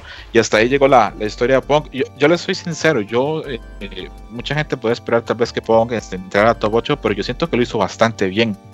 Sí, yo siento que le fue bien. Yo pensé que se iba a ir 0-2, pero por todo el nervio que se le notaba en la cara. Sí, la verdad es que me hubiera gustado verlo en top 8, güey, porque quieras o no, seguía siendo el rival a vencer y siempre es bueno tener a, al cabrón que hay que vencer en, en las últimas instancias para ver quién va a ser el, el cabrón que se atreva a ganarle. Pero la verdad es que Moke lo jugó muy, muy bien. Y creo que, pues Pong, más allá del tropiezo que tuvo ahí con, contra Nemo, creo que también dio un torneo bastante aceptable, ¿no? Claro, claro, y, y jugó muy bien. Y rompe, eh, Pong es interesante en muchas cosas. Rompe con el modelo del, del jugador de Street Fighter. Eh, ¿Por qué? Porque lleva a su mamá a los torneos. Y eso Ah, sí. Pero los, va- no, los- no es. la lleva a me- rentarlos, güey, es su estrategia. La señora saca el sartén y lo enseña. ¿no? Ajá. va- va- van a ver que yo, cre- si no pasa nada extraordinario, yo creo que vamos a tener el Pong por, por buenos años. Y algo importante de Pong, que tiene un montón de personajes atrás. No solamente usa a Karin, tiene a una Kami. Ahora leí en Twitter que para desgracia o para beneplácito va a empezar a usar a Rashid. Verde. De hecho, No, me gustó que es- después del Evo, eh, todos estos torneos, digamos, de medianos a, a menores que hubo de Estados Unidos, que siempre la final era Knuckle Do versus Punk. Punk. Me gustó esta onda de que ya los dos cabrones era de ya agarrar a quien sea para chingarte, güey. Eh, y ya a veces veías a Pong Ajá. jugar con Birdie y así, ya- y hacían cosas bien raras los cabrones, güey, porque siempre llegaban Sí. ellos dos. Que, que vacío grande nos dejó Noculto en el torneo, ¿verdad? Sí. Sí, a mí me hubiera Sí. gustado verlo, la verdad. No, a mí no, Ah. porque pues ya limitarías de que pues ok, Knuckle Doo va a eliminar a más de los que piensas. Me gustó más la variedad de ahorita. Mm, Pues Es quién que sabe. el Gerson es raro, güey. Cuando Nukeldoo no ganaba, vamos Nukeldoo. Y ya cuando gana, ay, no, gánenle. Eh, Ah, el pinche. sí. no, que el- El No, chiste es es que- apoyar al que no gana, dice el Gerson, güey. Ese, ese es el chiste, porque pues para qué vas a apoyar al que siempre gana, pues qué aburrido. Qué Mejor aburrido, a. Ah, ah, deberías aprenderle poquito a Ivanovich. hipster, hipster. Apréndele poquito, güey. Ivanovich cabrón. siempre va con el ganador, güey. ¿Qué vergas va a estar batallando de...? Sí, aunque se vea Villamelón, per- pero el- Así no batallas. Bueno, el siguiente ¿Cómo- cómo? match. Ajá. Daigo contra Momochi, ¿cómo lo vieron ustedes? Ahí bastante fácil, ¿no? Para Daigo, la verdad es que Daigo lo llenó de Sonic Booms. Lo que dejó de hacer contra Mena. en Ajá. el- En, los últimos tres encuentros se la aplicó a Momochi y se la aplicó fea, güey. Pero feo, sí. Sí. Mochi no, nunca pudo salir. Yo conté y en- hubo, hubo algunos matches, eh, perdón, hubo algunos rounds en que hubieron 30 Sonic Booms. No, ma. Y luego Daigo tiene esa capacidad de llenarte más de 5 barritas de, de EX por round, güey. Que es un chingo para un personaje. La verdad es que eh, llenarte de Sonic Boom, Sonic Boom, Sonic Boom te llena un chingo de barra. Y Daigo siempre está listo para usarla en EX o en Super, güey, que así como, Ajá. como vaya. Van a ver que es- van a ver que este cabrón de Daigo ahora con los buffs que va a tener Ryu, va a tener a un Ryu y a un Guy el primer nivel. Va a tener los dos. Pero tú Y- crees que Daigo sea de esos que cambie de personaje? O sea, por ejemplo, ubico Infiltration que diga, ay, güey, este güey no me está funcionando, cambio. A Momochi últimamente, pero Daigo es como que mm, llego con un personaje al torneo y con ese me muero, Eh, güey. Es más terco, es Sí. mucho más terco y tiene una mentalidad más, más de, Más de aferrarse a su ¿no? personaje o a lo que cree. Sí, sí, sí, más, más leal al personaje que cree que le puede servir más. Pero no sé, yo siento que eh, a mí nadie me va a sacar la idea de que este Ryu nuevo Va a estar lo va a fuerte, probar y va a ¿eh? ver. Sobre todo porque le van a bajar la ofensiva al juego, güey. Que es lo que le complicaba mucho a Ryu, güey. A Sí. Ryu ya al parecer todos los True Loops ya se fueron a la chingada, güey. Qué En- bueno, gracias. Entonces- eso le va a ayudar Sí. mucho a Ryu, güey. Muchísimo. Y a todos, güey, como tal. ex- sí, la vida es extraña. Luffy y Problem X cruzan el océano para terminar encontrándose. Sí, es verdad. La vida es extraña en ese sentido porque juegan seguido y normalmente Luffy vence a Problem X, pero en esta ocasión Problem X se, se sacó el clavo, probablemente tenía cosas ahí guardadas y la ganó bien, ganó 3-1 y a mí me parece que ganó de forma Muy bien, convincente. eh. De hecho, Luffy empezó muy, muy fuerte los primeros dos matches. Y el segundo, Problem X se lo sacó muy, muy cabrón con un combate así espectacular. Y ya de ahí para el Real, güey, ya Problem X le empezó a, a poner un estate quieto a Luffy muy, muy cabrón, güey. De hecho, Luffy, digo, Problem X cumpliendo ahí lo que estamos esperando de que iba a ser el caballo negro del torneo y llegando a top 8 no es nada fácil, llegar a un top 8 de Capcom No. Cup. Durísimo. Sí. Y el. mm, pero también aquí yo siento que en este match y en la final de Mena contra Tokido se ve un factor que también está muy fuerte en, el juego. Que mm, ah, tú trabajas mucho un match para llevar ventaja. eh, ya tienes a tus rivales contra las cuerdas y estás a nada de derrotarlo pero bueno, así como cuando anunciaron el juego, ¿no? Que decían que el factor del comeback iba a ser muy, muy fuerte. Ah, imagínate trabajar 60 segundos el match para que en 10 te desmadren. Y yo siento que eso le pasó a- aquí a Luffy con Problem X. Porque pues los, básicamente todos los, le hizo tres comebacks en, en rounds Problem X. Que lo desmoralizaron. E igual siento que le pasó a Tokido. Es que ese Bison pega duro. Sí. No parece, pero ese Bison pega muy duro. Y cuando hace ese combo que luego le permite activar, uf, es una Sí, lluvia sí, de daño. Sí. De, de hecho, Bison para mí se me hace un personaje un poco roto, güey. La mayoría, de- el otro día estaba viendo un No, sí meme está roto. De, de Bison riéndose que decía todos mis movimientos son positivos. Son. Y, y sí, pues no mames. Y la verdad sí es que Bison No te puede estar pegue y nada, pegue y pegue y pegue y pegue y pegue y no te queda otra más que cubrirte, güey, porque si aprietas un botón ya te partió tu madre, güey. Y Bison creo que ahí sí necesita un arreglito, güey, porque Y deja eso, con el beat trigger te puede hacer close up, te puede hacer mix up bien raros. O sea, con el beat trigger se vuelve un personaje mucho más roto. Y no mames, está súper Sí, inclusive personaje. el- ese match contra Luffy.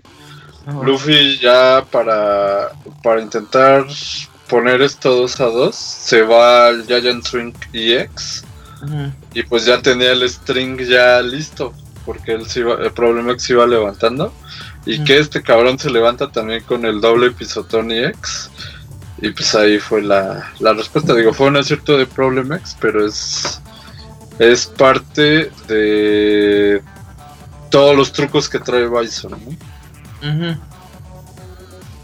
Ya. Fin. Y Bonchan versus. Nemo ahí ya pues eh, Nemo reafirmando una vez más que estaba para top 8 del torneo, güey. Con una larguísima lista de contrincantes derrotados de torneo No, de, un día pasado a- al torneo. Lo hubieran dejado y vence a Trump, güey, al otro día en la Casa Blanca. No, Le gana a todos, güey. La verdad es A que es- todos. pintaba para un top 8 bastante, eh, pues digamos, variado en personajes, en contrincantes. Y la verdad que a mí me dejó muy satisfecho este top 8. No sé, ¿tú cómo lo viste, Escota? A mí me pareció muy bueno, me, me gustó mucho la variedad y aparte de eso, es un torneo que, esta la Capcom Cup es un torneo que da para, para reflexionar del estado del juego, para reflexionar de los personajes, del nivel de los jugadores, incluso da también para reírse y pasarla bien.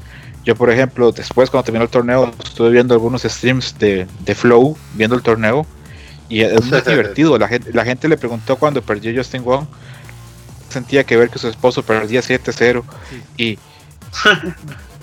yo, yo, yo me, me quedé pensando y dije, todo este tipo de cosas eh, aportan al torneo, lo hacen más rico, lo hacen más divertido de ver y a mí me parece que ese top 8 estuvo muy bien, me parece que la, la selección de personajes está interesante y si vemos los nombres, pues eh, a pesar de que seis son japoneses, tenemos a un inglés y a un dominicano, es bastante, bastante... Y, y a un gringo con diferente. el Gail de Daigo, ¿no?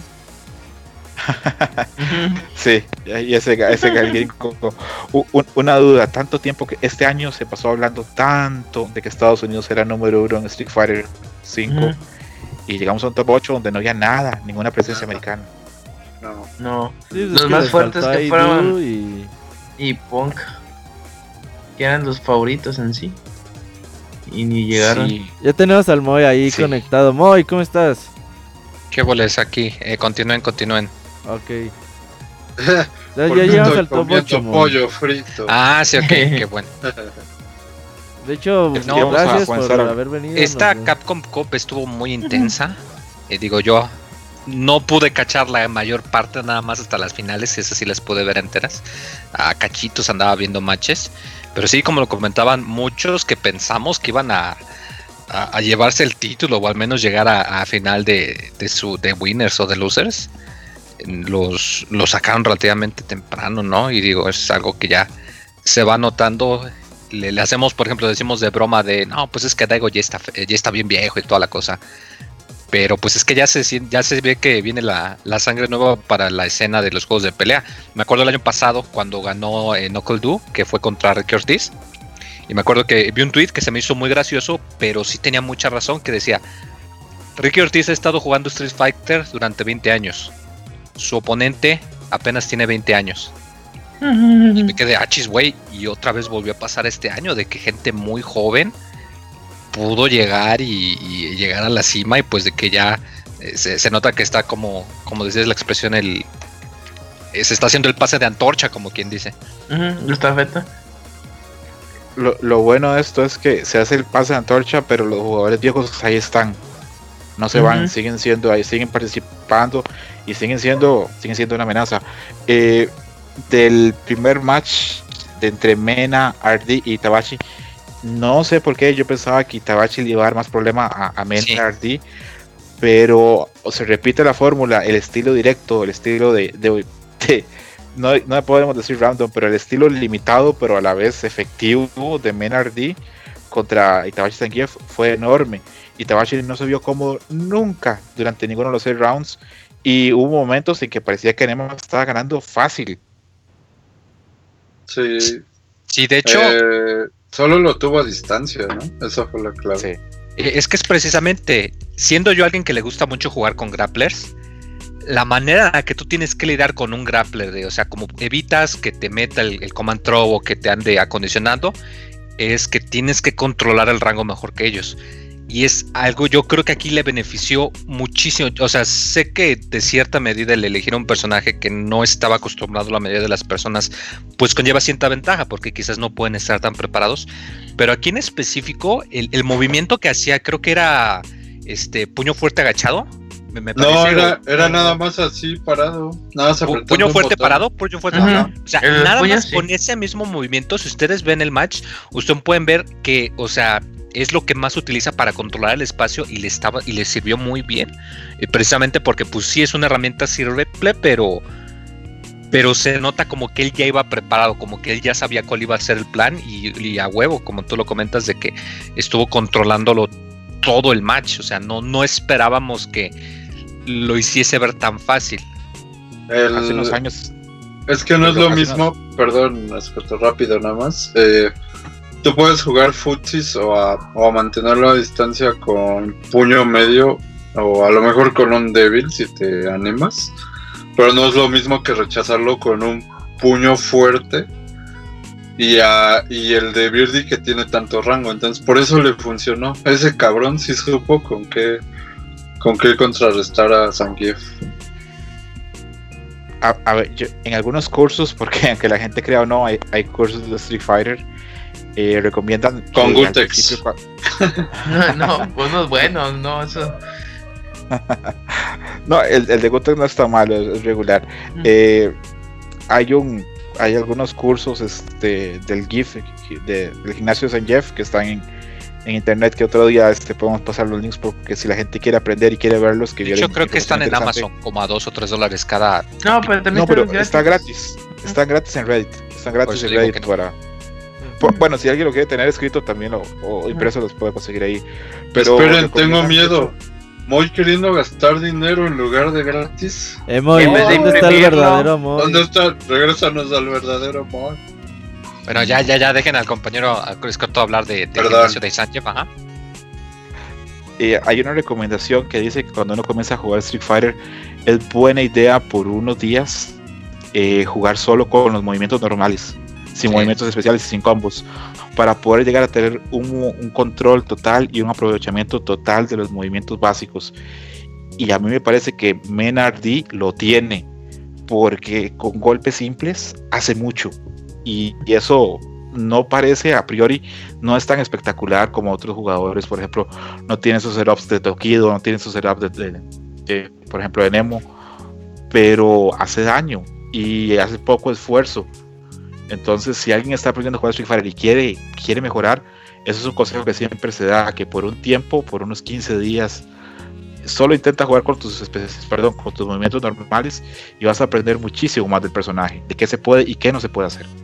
Sí, controlar tus normales en Street Fighter es no es no es básico, yo digo es de lo más difícil que puede ver que de lo más difícil que hay en el juego, porque no todo es hacer poderes, hacer movimientos especiales, eh, es saber contrarrestar a tu rival con algo tan simple como apretar el botón medio, el botón la patada débil, el puño débil, el puño fuerte a las distancias que, que cubren cada uno de los movimientos. Y la verdad que es algo de lo más difícil que tiene Street Fighter y cualquier juego de peleas. Sí. Controlar tus movimientos. De hecho, una vez lo dijo Cian. Eh, el año pasado dijo, ya, ya controlo todos los combos y poderes especiales de, de Fang. Ahora tengo que aprender a, hacer sus normales, que es lo más difícil. Ahí lo puse en. Twitter. Sí, es, es, es parte, es parte vital y la gente cuando comienza a jugar o, o mucha gente cree que es hacer combos, hacer especiales, hacer supers sí. y no. Muchas veces, a, mí una de las peleas que me, gusta ver, eh, a veces en, YouTube, me parece que aprendo, es una vez que jugó Snake Eyes, cuando Snake Eyes venía fuertísimo en Street Fighter 4 contra Fudo, comenzando en la Capcom Cup. Y siempre lo hablamos este, yo y Robert, de que Fudo le planta una defensa que le parece que le pone una raya y dice, de aquí no pasas. Y si pasas, con un golpe normal te reduzco. Y nada de lo que pueda hacer Snake Eyes pasa esa raya. Y es interesante ver, por ejemplo, luego Mena cuando juega contra Tokido y cuando juega contra otros jugadores, no llega a ese nivel, pero tiene muy claro el alcance de sus patadas y tiene muy claro el alcance que tienen los golpes. Y eso le permite estar en ese entry y sale de esa distancia donde es efectivo y donde no. Y le ayuda, le ayuda muchísimo. De hecho, Mena se barrió a Itazan poniéndole esa raya, como tú dices, güey. Ah, sí. Le Sí, ponía el- sí. el- el- la banana, güey. Y ya no podía moverse más allá adelante este este Itabashi y le ganó tan sencillo con poner una banana, güey, y 3 a 0. Lo barrió. Es e- e- este estilo de Mena se ve sencillo, pero no lo es tanto. Hay mucha depuración, hay, hay mucho probar. Se nota leguas que pasa muchas horas o que pasó muchas horas con todos los otros dominicanos probando cómo hacer lo más posible con el mínimo esfuerzo, porque Billy es un personaje que permite eso. El, el otro match este, entre Tokido y Yukadon, a mí me decepcionó Yukadon ahí, no porque perdiese, porque Tokido es un súper jugador, sino porque eh, lo que hablamos hace Está poco nervioso. se vio nervioso Sí. y co- cosas que Ibuki tiene muy fuertes eh, las, las dejó ir y aparte eh, para mí porque los los, los matches este eh, es, es difícil ponerse de acuerdo a veces este en qué match es bueno y qué match es malo a veces pero para mí entre Ibuki y Akuma y Ibuki tiene muchas posibilidades de Akuma quitarle cantidades de vida con un par de setups entonces yo pensé que Yukadon iba a dar más pelea De hecho, despertó ya hasta el tercer match. Ya cuando iba 2-0, despertó Yukadon y empezó a darle poquito problemas. De hecho, le alcanzó a ganar uno. Y el segundo también ya casi se lo ganaba, pero ahí Tokido alcanzó a, a, a recuperar el round. Pero sí, ya despertó tarde. Es complicado, pues. eh, primera Catcon Cup y aparte, bueno, segunda creo. Y aparte top 8 y jugar con Retoquido le, entró el nervio. La, la juventud le, le ganó aquí a, a Yukadon. Pero pues ahí ya pintada para una final de, de ganadas entre Mena y, y Tokido. Pero pues ahorita vamos a hablar de, del top 8 ya del lado de parte de losers. La pelea entre Moke y Daigo también ahí Daigo creo que ya perdió. Creo que Daigo tiene este este patrón, güey, de que una vez que lo mandan a losers Ajá. ya es muy complicado que se recupere Daigo, güey. No sé si se desilusiona. Eh, baja, sí, porque la verdad es que Daigo cuando está en top en winners, güey, gánale, güey, porque está muy muy cabrón Daigo. Ya cuando se va a, a losers ya no es tan tan fuerte. Siento que, o sea, a diferencia de otros jugadores que tienen la mentalidad de, bueno, sigo con vida, sigo fuerte, puedo seguir ganando. Daigo como que ya dice, no, pues esto ya valió verga. ah", y ya no juega tan fuerte como venía jugando. ¿Será que se pone un estándar muy alto? Y se. Y Yo en Winners, no, no. e- ese match entre Gail y Rashid ¿cómo está? ¿quién tiene ventaja ahí para ustedes? Rashid. Sí, Rashid. Sí, yo creo que Rashid. Sí, yo, yo siento que por, por ahí, este, tal vez Daigo no, no tuvo tanto chance contra Moki que parece que es el Rashid más fuerte. Y sí, yo ya cuando vi el segundo, el tercer round ya pensé, no, hasta acá llegó Daigo, desgraciadamente. pero, pero eh, son, son las cosas de los torneos. Los torneos se dan, eh, los caminos se dan a veces este, para que un jugador gane más fácil o a un jugador le cueste más. Y a Daigo le tocaron ¿no? algunos jugadores complicados para el estilo de él, como Mena y como Moke. El, la otra pelea para mí fue el eso, bueno, Era el mejor yo sí. personal No, Para mí- fue el mejor. Sí. fue el mejor set del, del torneo para mí, que fue Problem X contra Nemo, Mm. eh, que era ver una lluvia de recursos porque dos jugadores con dos estilos que les permite eh, hacer muchísimas cosas y les recomiendo a la gente si, si les gusta Street Fighter que lo vuelvan a ver, está como dijo Robert en el canal de, de Capcom Fighters y un super match, Ah. super match. Sí, Sí, ambos demostraron este cada cómo saben usar su personaje. En cualquier momento decías, en cualquier momento va a ganar Nemo. Dicen, ah, no, Dominex, no, Nemo. Y esa incertidumbre te hacía que la disfrutaras mucho nada más porque no sabías quién iba a ganar. Y sí, la verdad, también de las mejorcitas del, de todo el torneo. De hecho, no, no, no solamente del torneo, güey. Yo la pongo al nivel de Daigo contra Tokido, Daigo contra Sako, Dai- eh, Tokido versus Filipino Sham. De esos torneos, de esas partidas que dices, güey, esto es de lo mejor que ha habido en torneos de Street Fighter. Street 5 Fighter hasta el 5. momento. Y esta está entre ese nivel, ¿no es cierto? nivel altísimo. Son de esas peleas que se le quedan a uno en, en la retina. Y Sí. pa- pasó Nemo, pero eh, pudo haber pasado Problem X, estuvo ahí. estuvo en. A nada. eh, es- estuvo en el aire. Me, me duele incluso un poquito que Problem X. Yo sé que llegó a top 8 y que se ganó su, su buen dinero.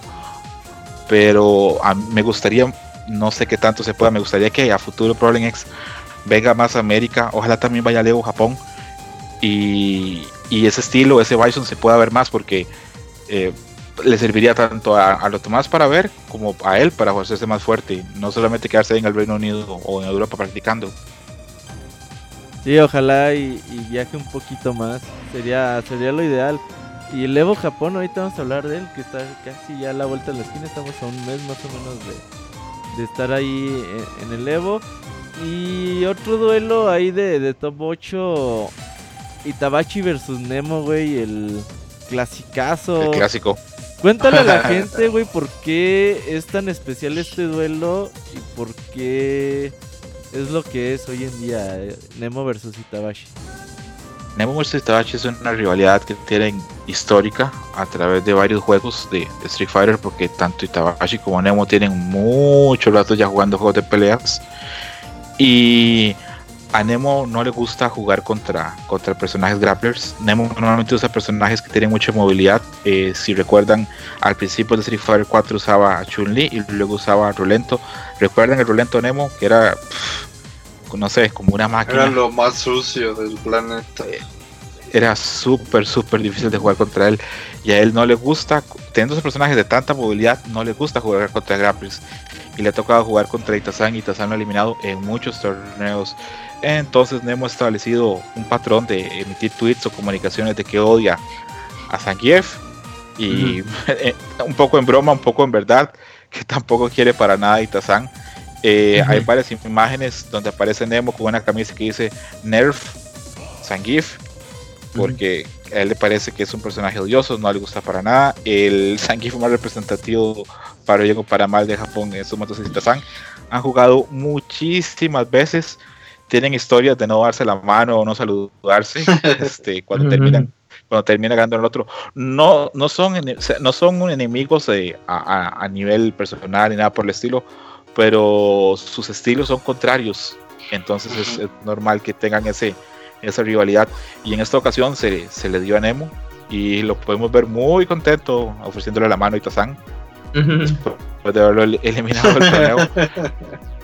Y es, e- es un poco triste porque Itazan hizo un gran torneo y se va eliminado y por las manos de Nemo, que tampoco es así como lo que él quisiera, ¿verdad? Entonces, eh, los torneos son raros. eh, a veces lo que hablamos de Problem X y de Luffy cruzar el, el océano para, para enfrentarse. y lo mismo, probablemente Itabashi y Nemo no quisieran cruzarse nunca y les tocó. Y era tanto el furor de la gente por verlos que la gente estaba diciendo desde que llegaron a top 8, dijeron, si Itabashi pierde con Nema, perdón, con, contra Mena, le va- y, y Nemo vence Problem X, será. Y la gente estaba súper contenta de verlo y es un match que se ha dado y tengámoslo claro, se va a volver a dar, se van a volver a ver las caras y vamos a ver qué pasa, pero muy entretenido de ver y los jugadores japoneses normalmente son muy, muy serios, solamente se dan la mano, no hacen detalles de burla, ni la roque señal, ni nada de ese tipo de cosas, pero ver que Nemo se da el lujo de ir sonriendo, de ofrecerle la mano a Itabashi ya nos deja claro cómo están las cosas entre ellos. Deberían de explotar más ese tipo de rival- rivalidad. Podría darse. Ser beneficio, beneficioso para ambos, ¿eh? Da espectáculo, ¿verdad? Sí, de, de Sí, espectáculo, sí, marketing. Medio tiempo del Super Bowl, Nemo contra. ¿Y te acuerdas de esos primeros 10 que organizaba Mad Cats entre eh, Daigo Infiltration, Daigo versus Shiana? Así que es un primero 20 entre Itazan y Nemo y así. Podría ser ¿Saben qué, divertido. pri- qué primero 10 yo pago por ver? Eh, Filipino Moy versus contra Daigo. Gerson. Filipino Chamber. Ah, Se han enfrentado Sí. muy poco en el 5. De hecho, no recuerdo Sí, y, que se hayan enfrentado. güey. y ah, recordemos que Filipino Chama es de los pocos jugadores americanos que tienen un récord positivo contra Daigo. Y a, a mí me gustaría, me gustaría mucho ver ese Filipino Champ contra Daigo. Me gustaría ver otra vez. Son varios, son varios matches que me gustaría, me gustaría ver un, un primero 10 entre Mago contra Luffy, a ver qué pasa. Me, gust- me, me- me gustaría ver, y esto lo queremos ver todos, ¿verdad? La revancha entre Pong y Tokido. No, sí, Sí. estaría muy bien. Ahora va a ser Mena Tokido también. También. pues, Mena contra la chuleta. ¿Cómo vieron a Moca contra Nemo? Una violación. Ah. ¿Qué estabas viendo, Gerson? Pues No. ya Ah, fue la-. Toda la experiencia del mundo versus la juventud y la inexperiencia de Moque, ¿no? No, pero Eh. creo que todo el torneo lo hizo muy bien y sobresalió y en esta pelea sí, sí se vio muy... Ya de hecho, cayó en, en todos los. Sí, ya le costó, a lo mejor ya estaba cansado o la inexperiencia. Pero también tuvo que ver el mono. O sea, contra Pues- Urien. Urien es buen match contra Rashid. Y una vez que te agarre Urien no te suelta. Sí, le pegó varios crush counters y pues ya de ahí se desataba toda la, la furia del B-Trigger o el Critical Art y vámonos. ¿Se les parece el estilo? A- bueno, a mí, a, mí lo- a mí me pasa que se me parece el estilo de Moke y Nemo un poco en la aceleración y esa presión constante del rival. ¿A ustedes se les parece o es solo idea mía? No, sí, de hecho sí. Es pura aceleración. Sí, aunque se nota un poco más de Rashid porque es más rápido. Pero sí, sí, Creo- tiene razón, los dos presionan mucho. Creo que, creo que la- los jugadores, este, y tal vez Moy esté de acuerdo conmigo, cuando hay jugadores así de mucho rush down, no son a veces tan buenos en defensa. Y el, el que es bueno en defensa siempre llega lejos. A mí, por ejemplo, todo el torneo me pareció que Tokido defendió increíble. Menos la gran final, La gran. conforme que fue pasando el tiempo, que sus opciones defensivas empezaron a mermar. eh, Mena empezó a, a- a hacer cosas sencillas, pero a la vez efectivas y a seguirlas haciendo. Y bueno, nos adelantamos un poquito con eso, pero cuando jugó Mena contra Nemo, se lo juro que yo jamás pensé, Pensé que Mena fuera a a. Nemo. Yo jamás pensé que Mena fuera a barrer a Nemo. Me queda clarísimo que en Japón nadie entrena el matchup con Birdie.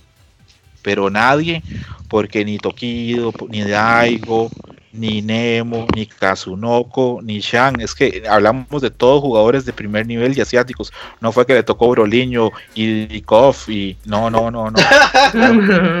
Le, le tocaron grandes jugadores. Sí, o sea, Y de hecho, no, no, creo no. que su, su camino para llegar a la final fue muy difícil. O sea, comparado con el, con el campeón del año pasado, a él sí le costó bastante trabajo derrotar a tanto jugador de tan alto nivel, la verdad. Sí, entonces, eh, no sé si alguno de ustedes lo, lo, encontró normal, pero para mí como Mena sacó a Nemo, me sorprendió, pero montones.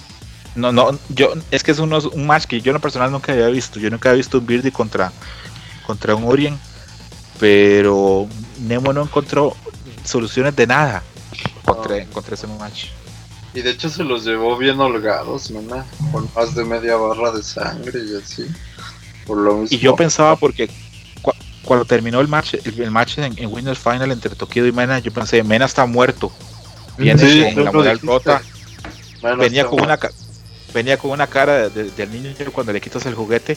Eh, una cara así de niño triste y yo pensaba, pues sí, ya, ya murió, ahorita viene Nemo súper preparado y se va a dar esa final entre Nemo y Tokido que también esperábamos porque hace menos de dos meses hubo una final este, en el torneo de las Maruchan porque al final a Nemo le dieron como un millón de Maruchan de premio. Eh, y incluso yo vi luego el- la repetición con Flow y Flow dijo, Nemo saca a Mena y ahora va a haber una gran final entre dos dioses japoneses del Street Fighter.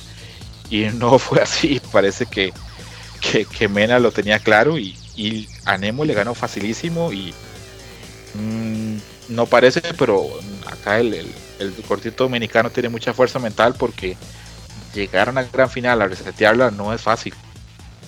No, de hecho, de hecho yo también cuando ves que Mena llega a la gran final dices, ok, ya llegó la gran final, pero ganarle dos veces a Tokido, no mames, o sea, es algo muy muy complicado y como decía muy, eh, a diferencia del año pasado que estamos aquí debatiendo si Knuckle Du si hubiera jugado contra Infiltration, contra Daigo, contra otros jugadores más fuertes que los que le tocó de rivales el, en el, la Capcom Con del 2016, que quizás no hubiera sido campeón.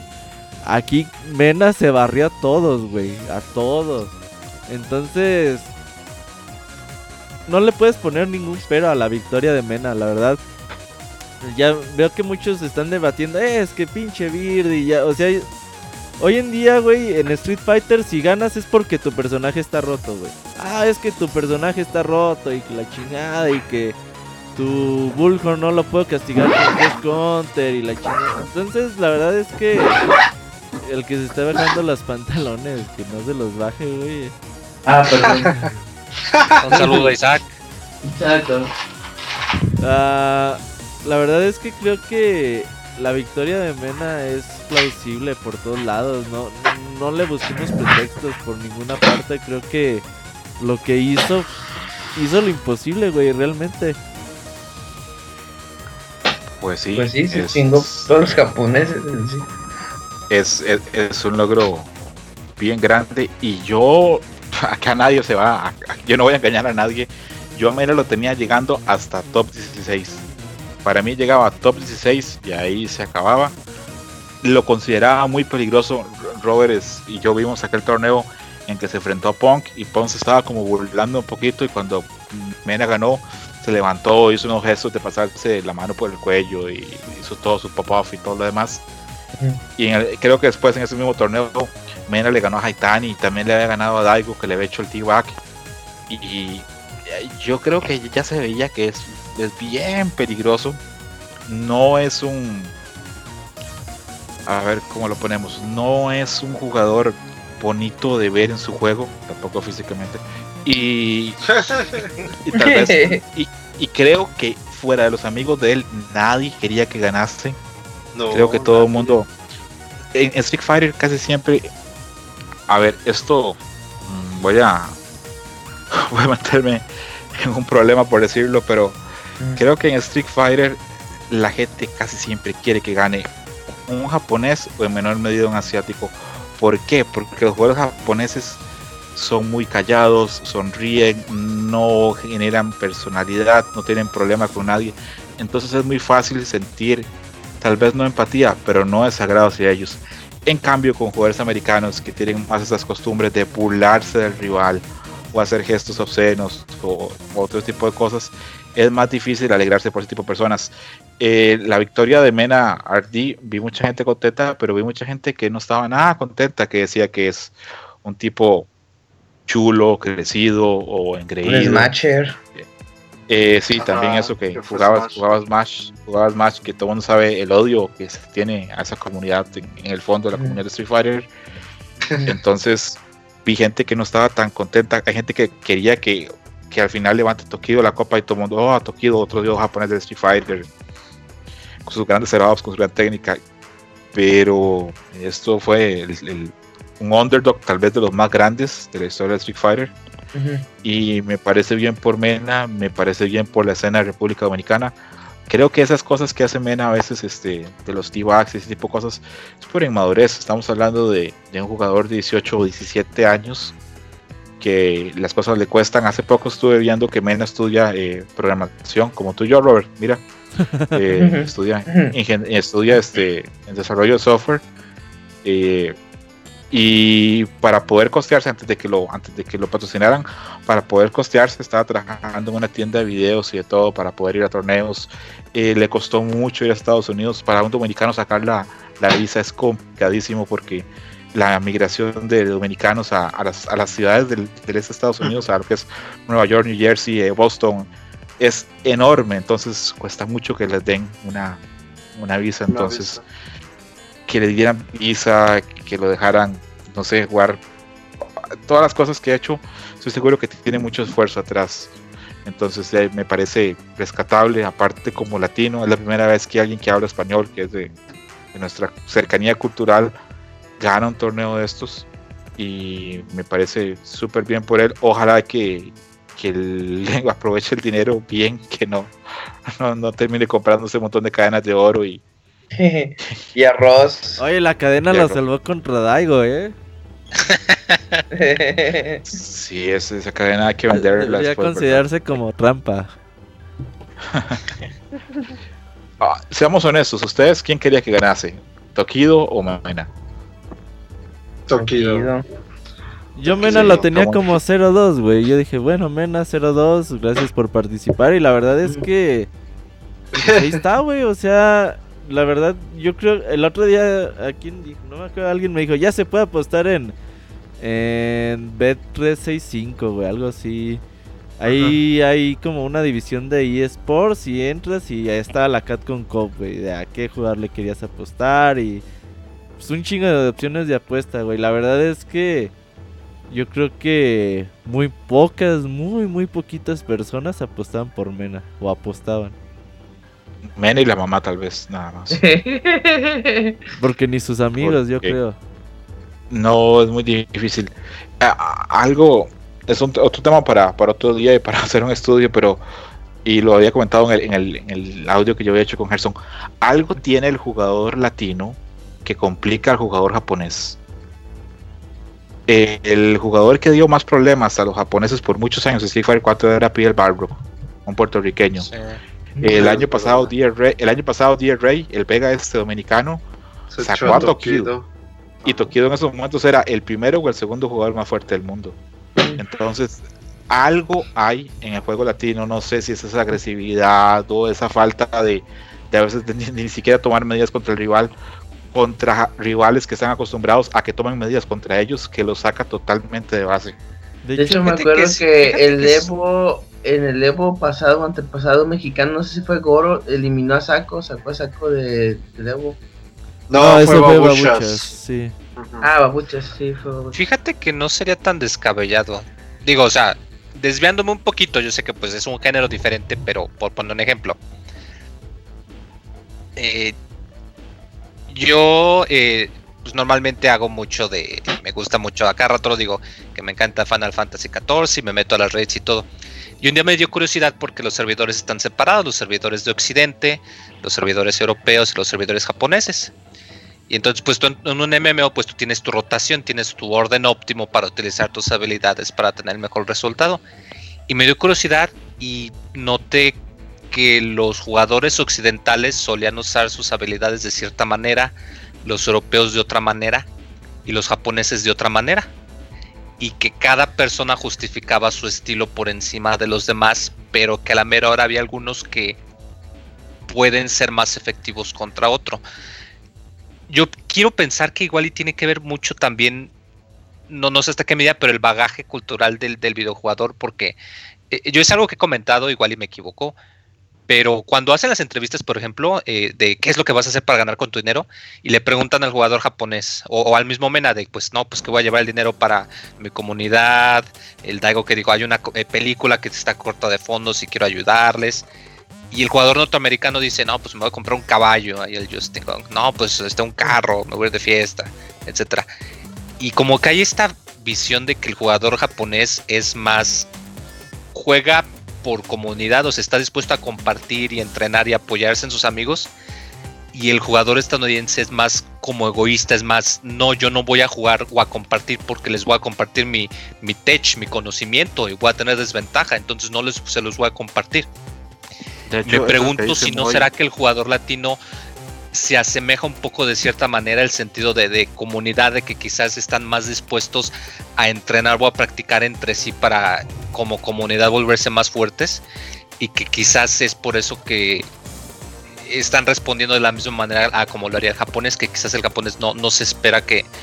No, no lo sé, igual como lo dices, es algo complicado, digo, no, no es algo que se pueda confirmar, pero me pregunto hasta qué punto podría afectar en eso, de, de la manera en la Yo- que los jugadores Yo, yo estoy de eh, acuerdo tienen con lo que estás diciendo. Moy. egoísta o el mindset de, de- de enseñar de, de grupo.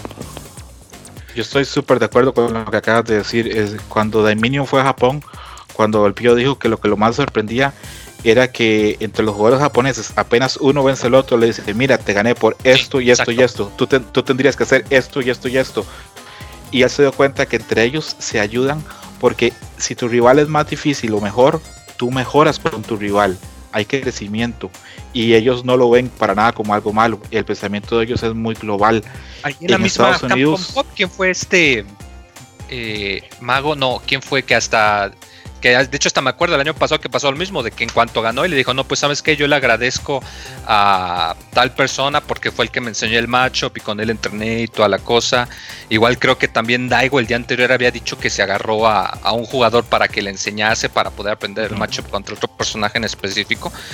Y tú no escuchas que un jugador estadounidense haga esto, o sea, sí lo hace, pero no, Normalmente no, no. no, no, no, normalmente no lo dicen o, o lo mantienen, o sea, una- se sabe, pero lo mantienen manita la bajo, baja, bajo, ba- bajita la mano.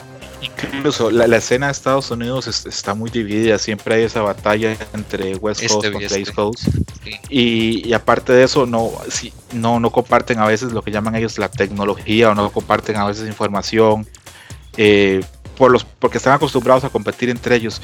Y lo que dicen de que la comunidad latina sea más, o por lo menos esta comunidad dominicana, eh, son más, más cercanos y comparten y hacen todo ese tipo de cosas a- en funcionamiento del grupo, creo que se da mucho con la posición, se, mal decirlo, socioeconómica, que es que a los latinos, por a nivel de ingreso y a nivel de poder adquisitivo, nos cuesta todo muchísimo más. Entonces buscamos apoyarnos y ayudarnos. Y yo creo que eso pasa con, la, con ese grupo dominicano porque eh, veo que entre ellos trabajan y reúnen su dinero para poder pagarse. eh, se pagan el mismo cuarto entre ellos. eh, hacen todo lo posible para que los gastos sean divididos.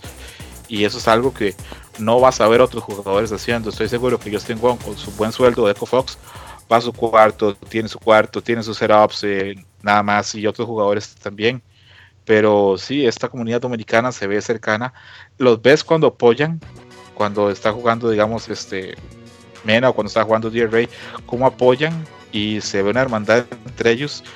Y esto a mí me confirma lo que a veces he hablado con Roberto, que si tú te quieres volver fuerte en Street Fighter, no basta con que tú practiques, tu comunidad se tiene que volver fuerte, porque si no hay matches o rivalidades o gente que crezca contigo, tú no vas a crecer. Sin duda. De hecho, eh, estaba viendo, ahí me encontré un video en Facebook, no, no sé quién lo subió, de que Tokido jugó contra ellos una noche anterior o dos noches anteriores. Ahí estaba jugando en el cuarto de, de DRA, de Mena. Y ahí estaban todos, todos viéndolos, güey. Eh, no sé si jugó contra Mena, me imagino que sí. Pero ahí estuvo jugando Tokido buen rato con ellos en el hotel. Sí, Tokido no, no es de esos jugadores este, que le dicen que no a los demás cuando llegan a retarlos, que creo que pasa con otros jugadores, ¿verdad?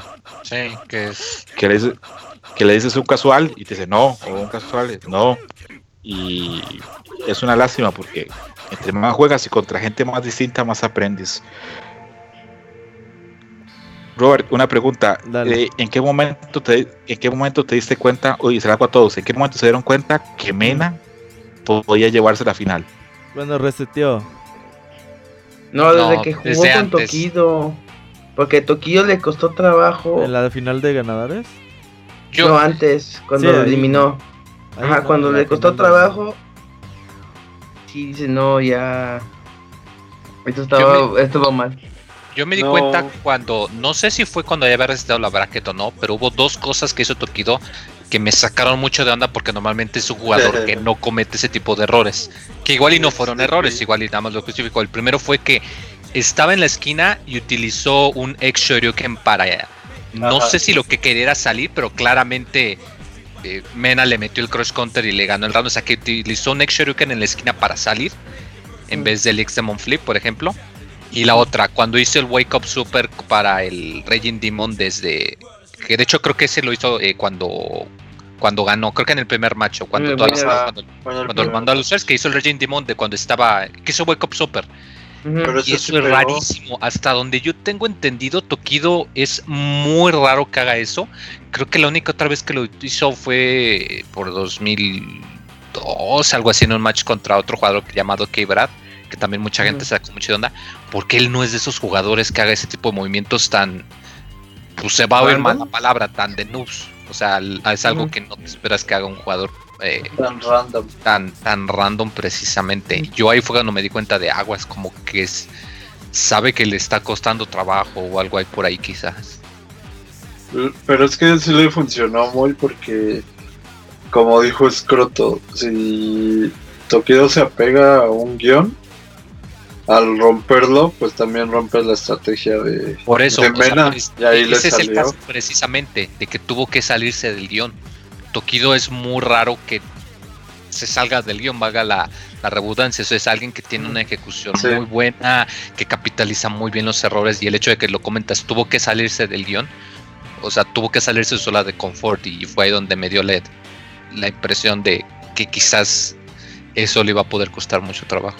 Y en esa le funcionó, pero en la que comentas del EX Shoryu fue. Tokido tenía como 60% de barra. Y pues a Mena le faltaban dos hits, o sea, estaba nada de terminarlo. Y yo creo que lo quiso ganar.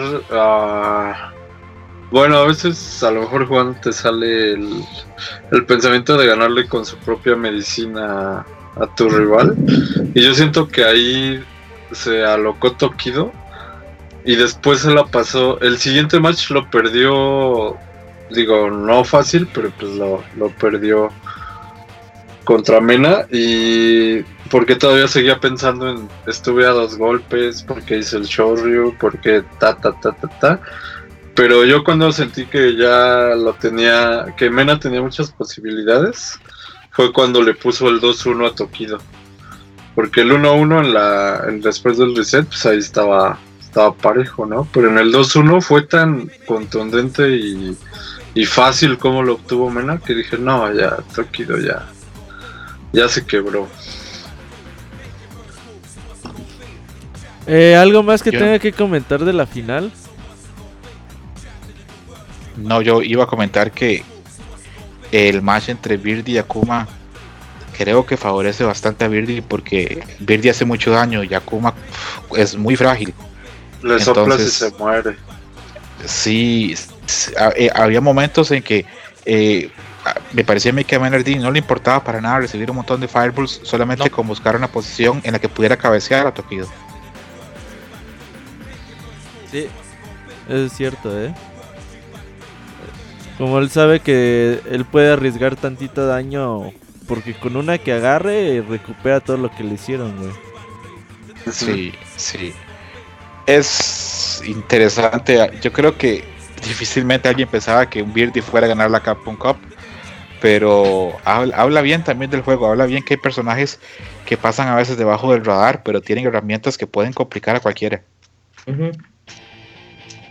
Sí, vuelve, se vuelve a pues a poner esto, ¿no? De eh, tanto en, los- en el año que están llorando que los Balrog, güey, que que Necali, que la chingada, que muy rotos y la chingada y viene un, un Birdie, güey, y gana la Capcom Cup.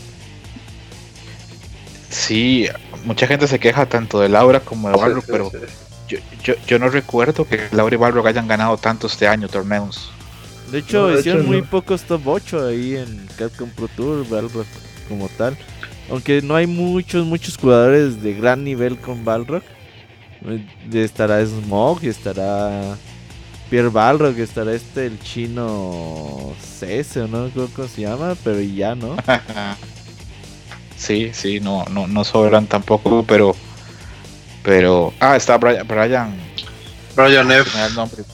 Brian F, que también es, es bastante bueno, pero sí, no sobran jugadores de, de Laure Balrog a pesar de que son personajes en teoría muy fuertes.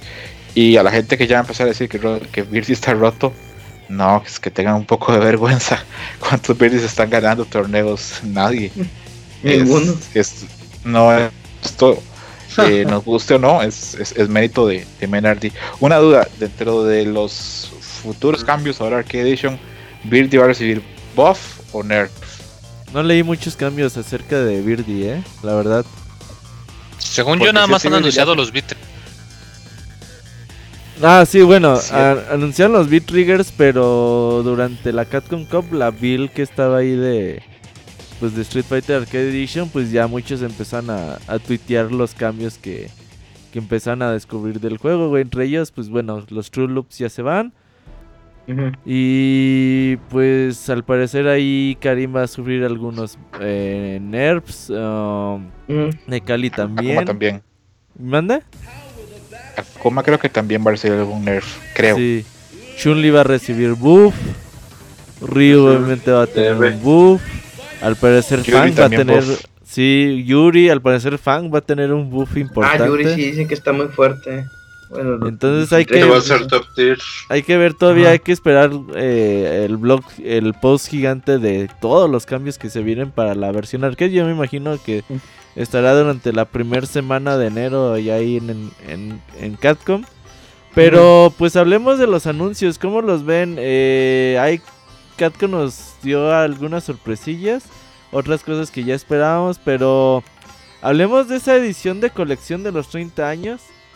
Que llegó un poquito después de lo esperado, va a salir en mayo ahí del 2018 para todas las plataformas.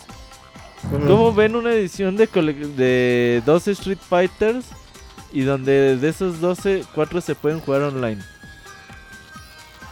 Puta, está excelente, la verdad.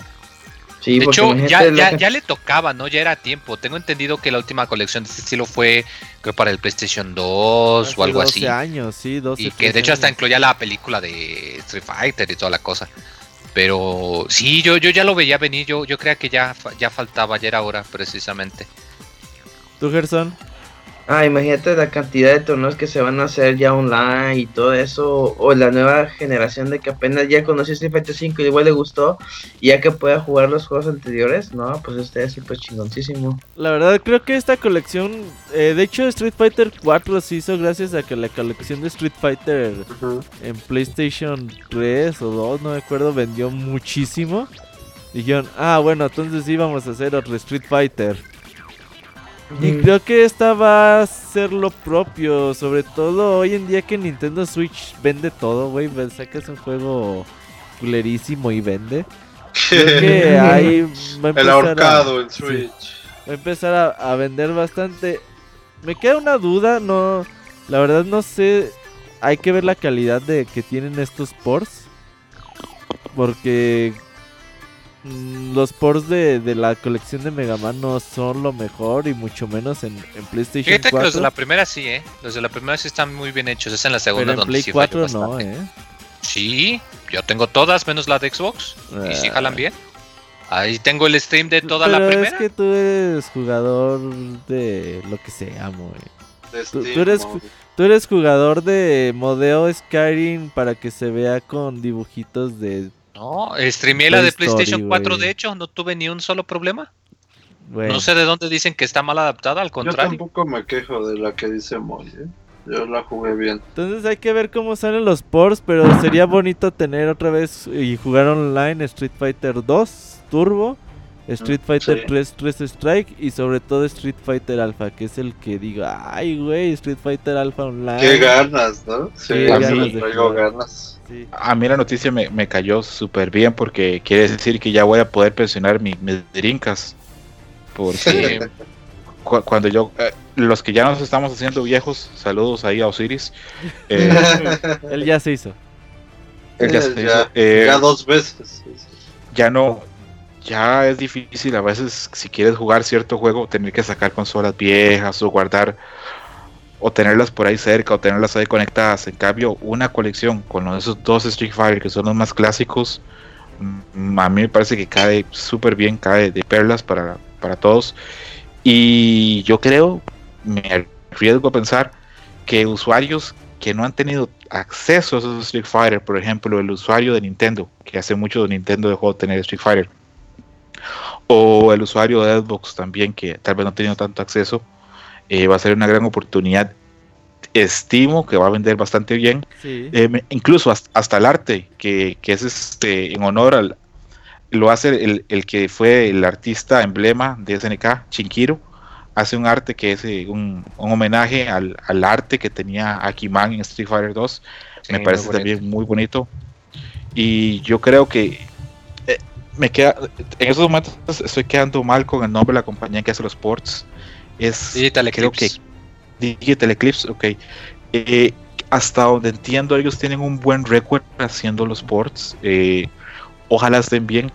Y incluso a mí, poder volver a jugar los modos arcade de esos juegos eh, me, me va a poner súper feliz. sobre todo los alfa, que son juegos que si actualmente querías jugar Street Fighter Alpha, era la opción o una consola ya vieja, vieja, como el Trincas, o el emulador, que no siempre a veces es la, la mejor opción. Entonces, Uf, emulador. eh, y, sab- y saber que esta colección va a salir en Steam, o sea, que va a quedar ahí por siempre, eh, me pone muy feliz. Es una gran noticia para todos. Sí, Fíjate que yo tengo mucha curiosidad por el Switch porque por un lado le va a beneficiar mucho el hecho de que pues como como pues sí, o sea, de que pues vas a tener ahí los dos controlitos que sí están chiquitos, igual y no están tan cómodos, pero de que literal, o sea, quieres jugar alguno de los muchos Street Fighters con un amigo, pues ahora ya tienes los dos controles de una sola vez. O sea, es algo que le van a beneficiar mucho.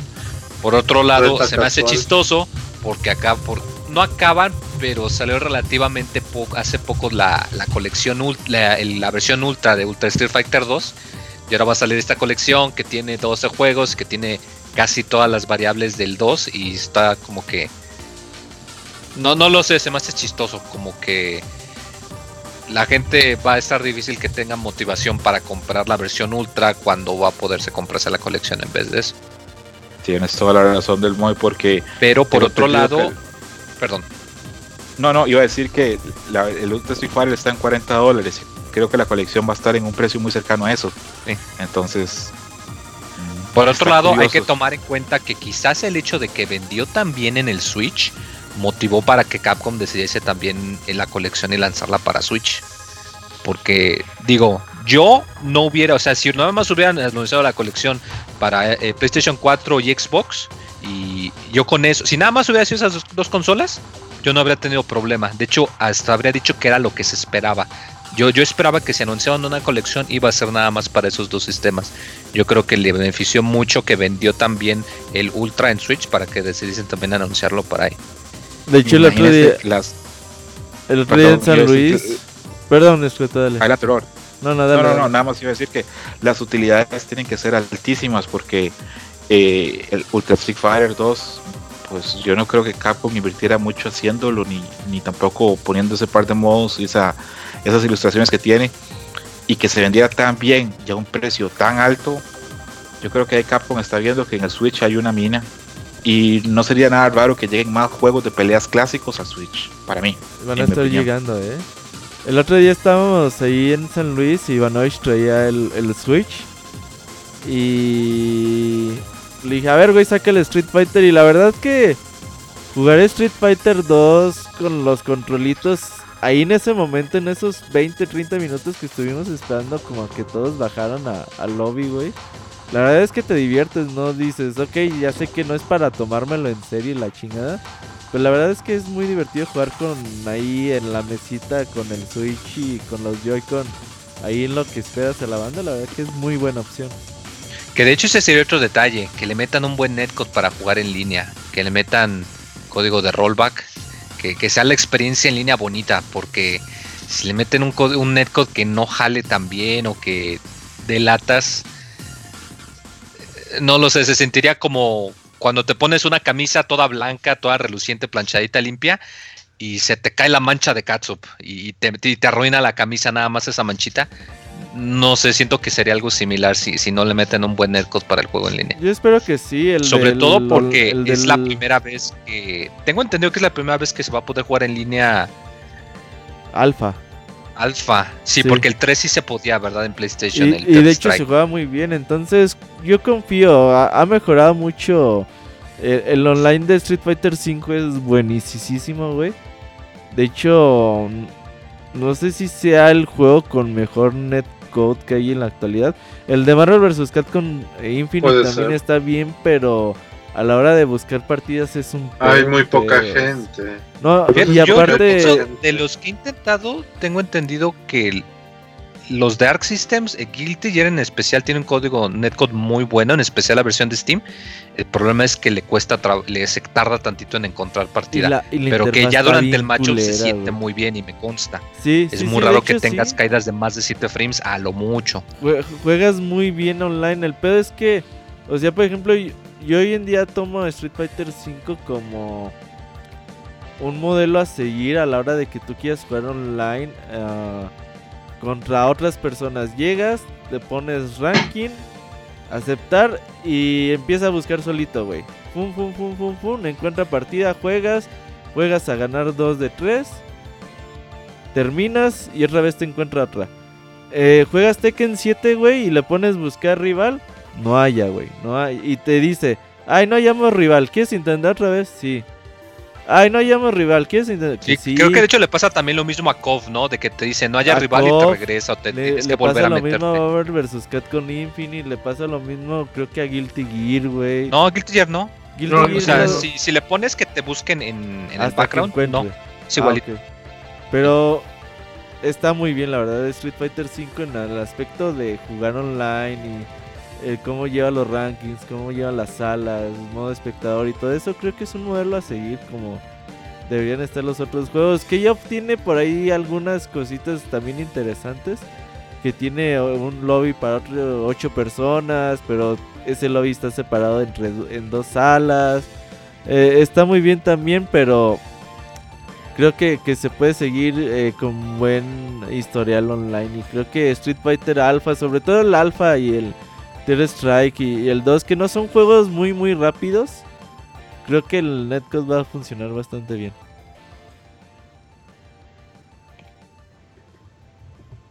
Y para seguir el siguiente anuncio, pues bueno, Sakura está de regreso, va a ser el primer personaje de la tercera temporada. ¿Qué opiniones tienes, Gerson? Tú que eres el más fan de, de Sakura. Y No, hace pues. Sakura.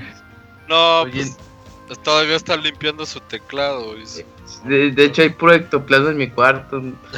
No, es pues, pues mucha emoción porque es de mis personajes favoritos, entre ella Makoto y, y Yuri. Y este, pero sí, el diseño del personaje sí le quedó muy bien porque pensábamos que iba a ser otra vez con su traje de colegial y todo eso. Y ya ver que el personaje evolucionó y ya se graduó y todo eso, sí que te da como una nostalgia de que, ok, todo el Street Fighter 5 ya es como que en el futuro y todo está, todos los personajes están como que avanzando en su historia y eso me gustó mucho. Lo- el- los ataques casi son fieles al eh, este movimientos originales, está muy bien. Los beat triggers también se ven padres.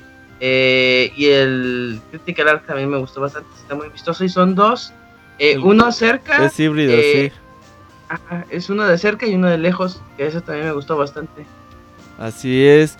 Y bueno, ya después dijo Capcom, bueno, les traemos otro video, parecía que era, o de hecho de- dijimos, bueno, este video ya lo vimos, era la introducción del Street Fighter Arcade, pero junto con él, ah, porque primero nos troleó, porque después de anunciar a Sakura, pues pusieron la clásica de los seis personajes ocultos, nomás la sombrita. Ajá. Y todo el mundo de ya valió madre, ya.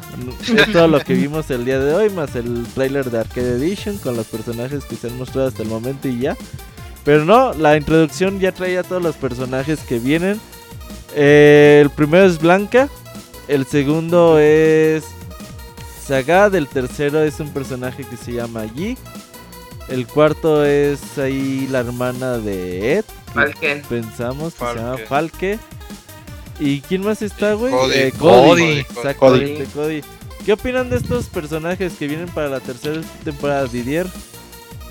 Mm, Nunca he sido fan de Blanca, así que va a estar en el juego y pues ni modo a, a aguantarlo, ¿no? Es bien castroso ese personaje.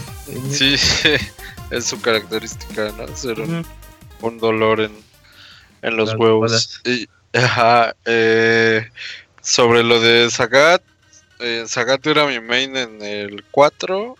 Digo, tampoco jugué mucho, pero pues qué bueno Mm. que regresa. A ver si ahora sí lo puedo explotar. Eh, es un personaje que como que sí hacía falta, ¿no? Desde un principio.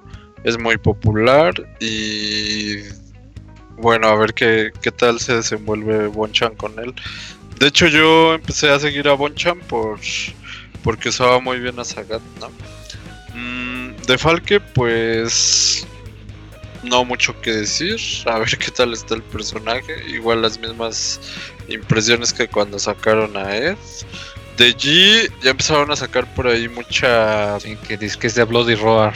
Ajá. Sí, que viene de Bloody Roar o, o- Según yo, la compañía que tiene los derechos ahorita de, de la franquicia es Konami. Ajá. Pues no creo.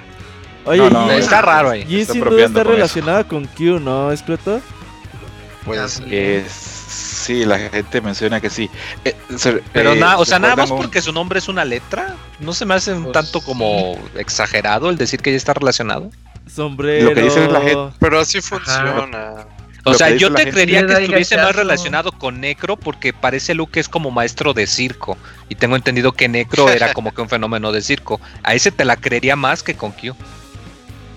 Lo, lo que la gente Pero dice es que como todo el mundo sabe que Street Fighter 5 pasa antes del 3, dicen que este es Q antes de algún accidente o algo así. Sí. Porque Eh, eso antes es de- muy ah, ah, exagerado, no, no, antes- no veo de dónde. sí. Es mucho. Las, las teorías de los, las teorías de los jugadores siempre son así. Ya- casi te, te- te- te doy el paso, Gerson. Solo quería decir una cosa: que de los personajes a mí me parece todos bien.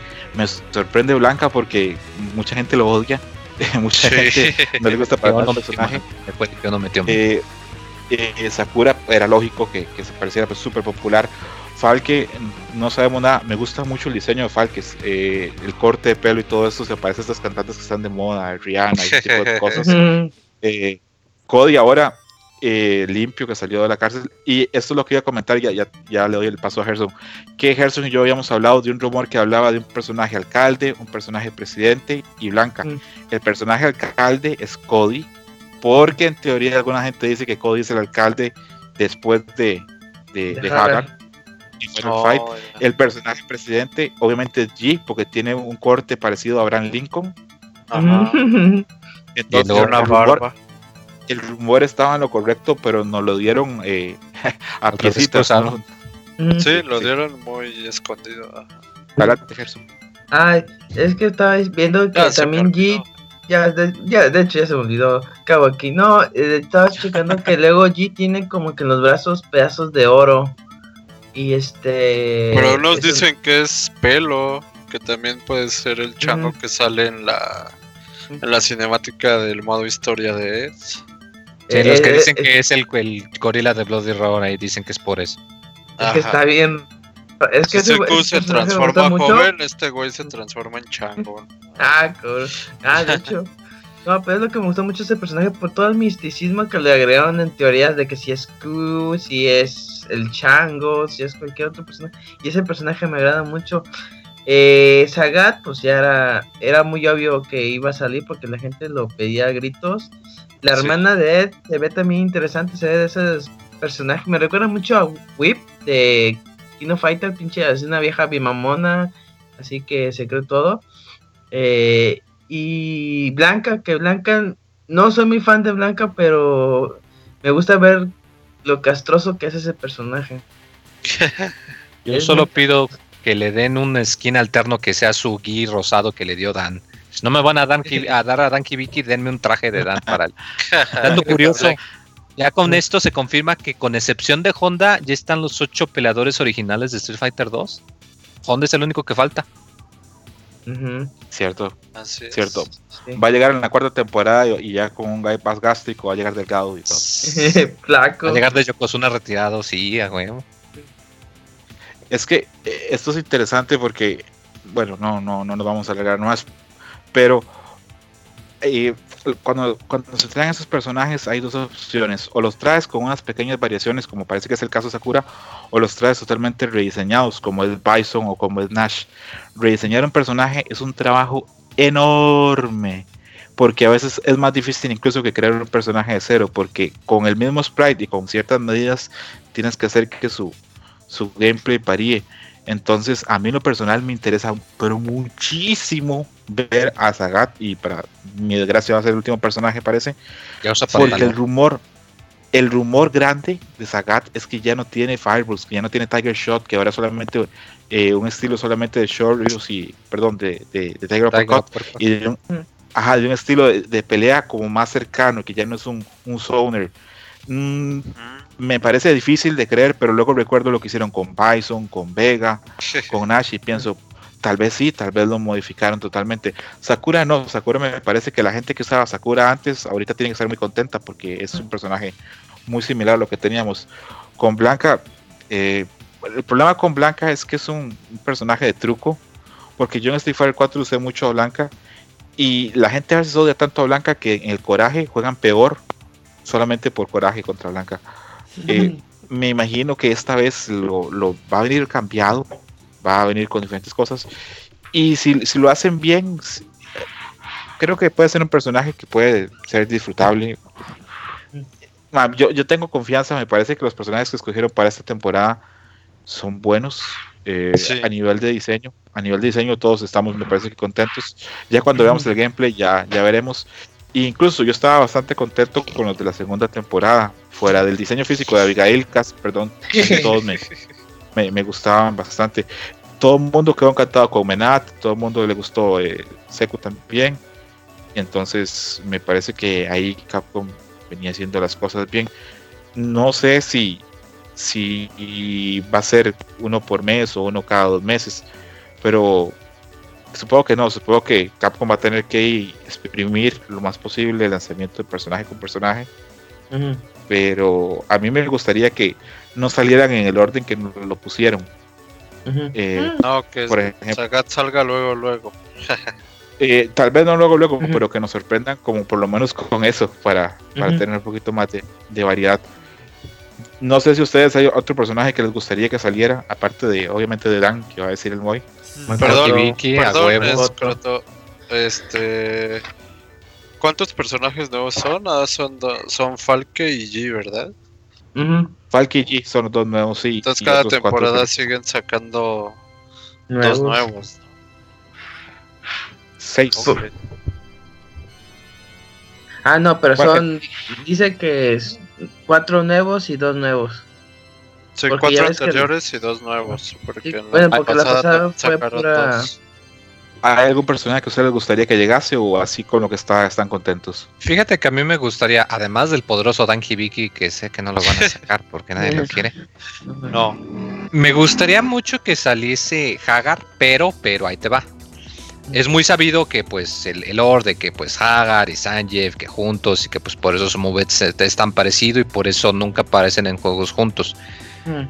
Pero teniendo en cuenta el pedigrí de, de, Hagar, quisiera yo acá mi imagen, mi chaqueta mental, de así como rediseñaron, como lo comenta escrito, rediseñaron a Baeso, Navega, Wanash, que sacaran a Hagar, pero que cambiasen su, su estilo de pelea. No lo sé, que quizás fuese parecido a, Marvel contra Capcom 3 eh, o a Marvel Infinite.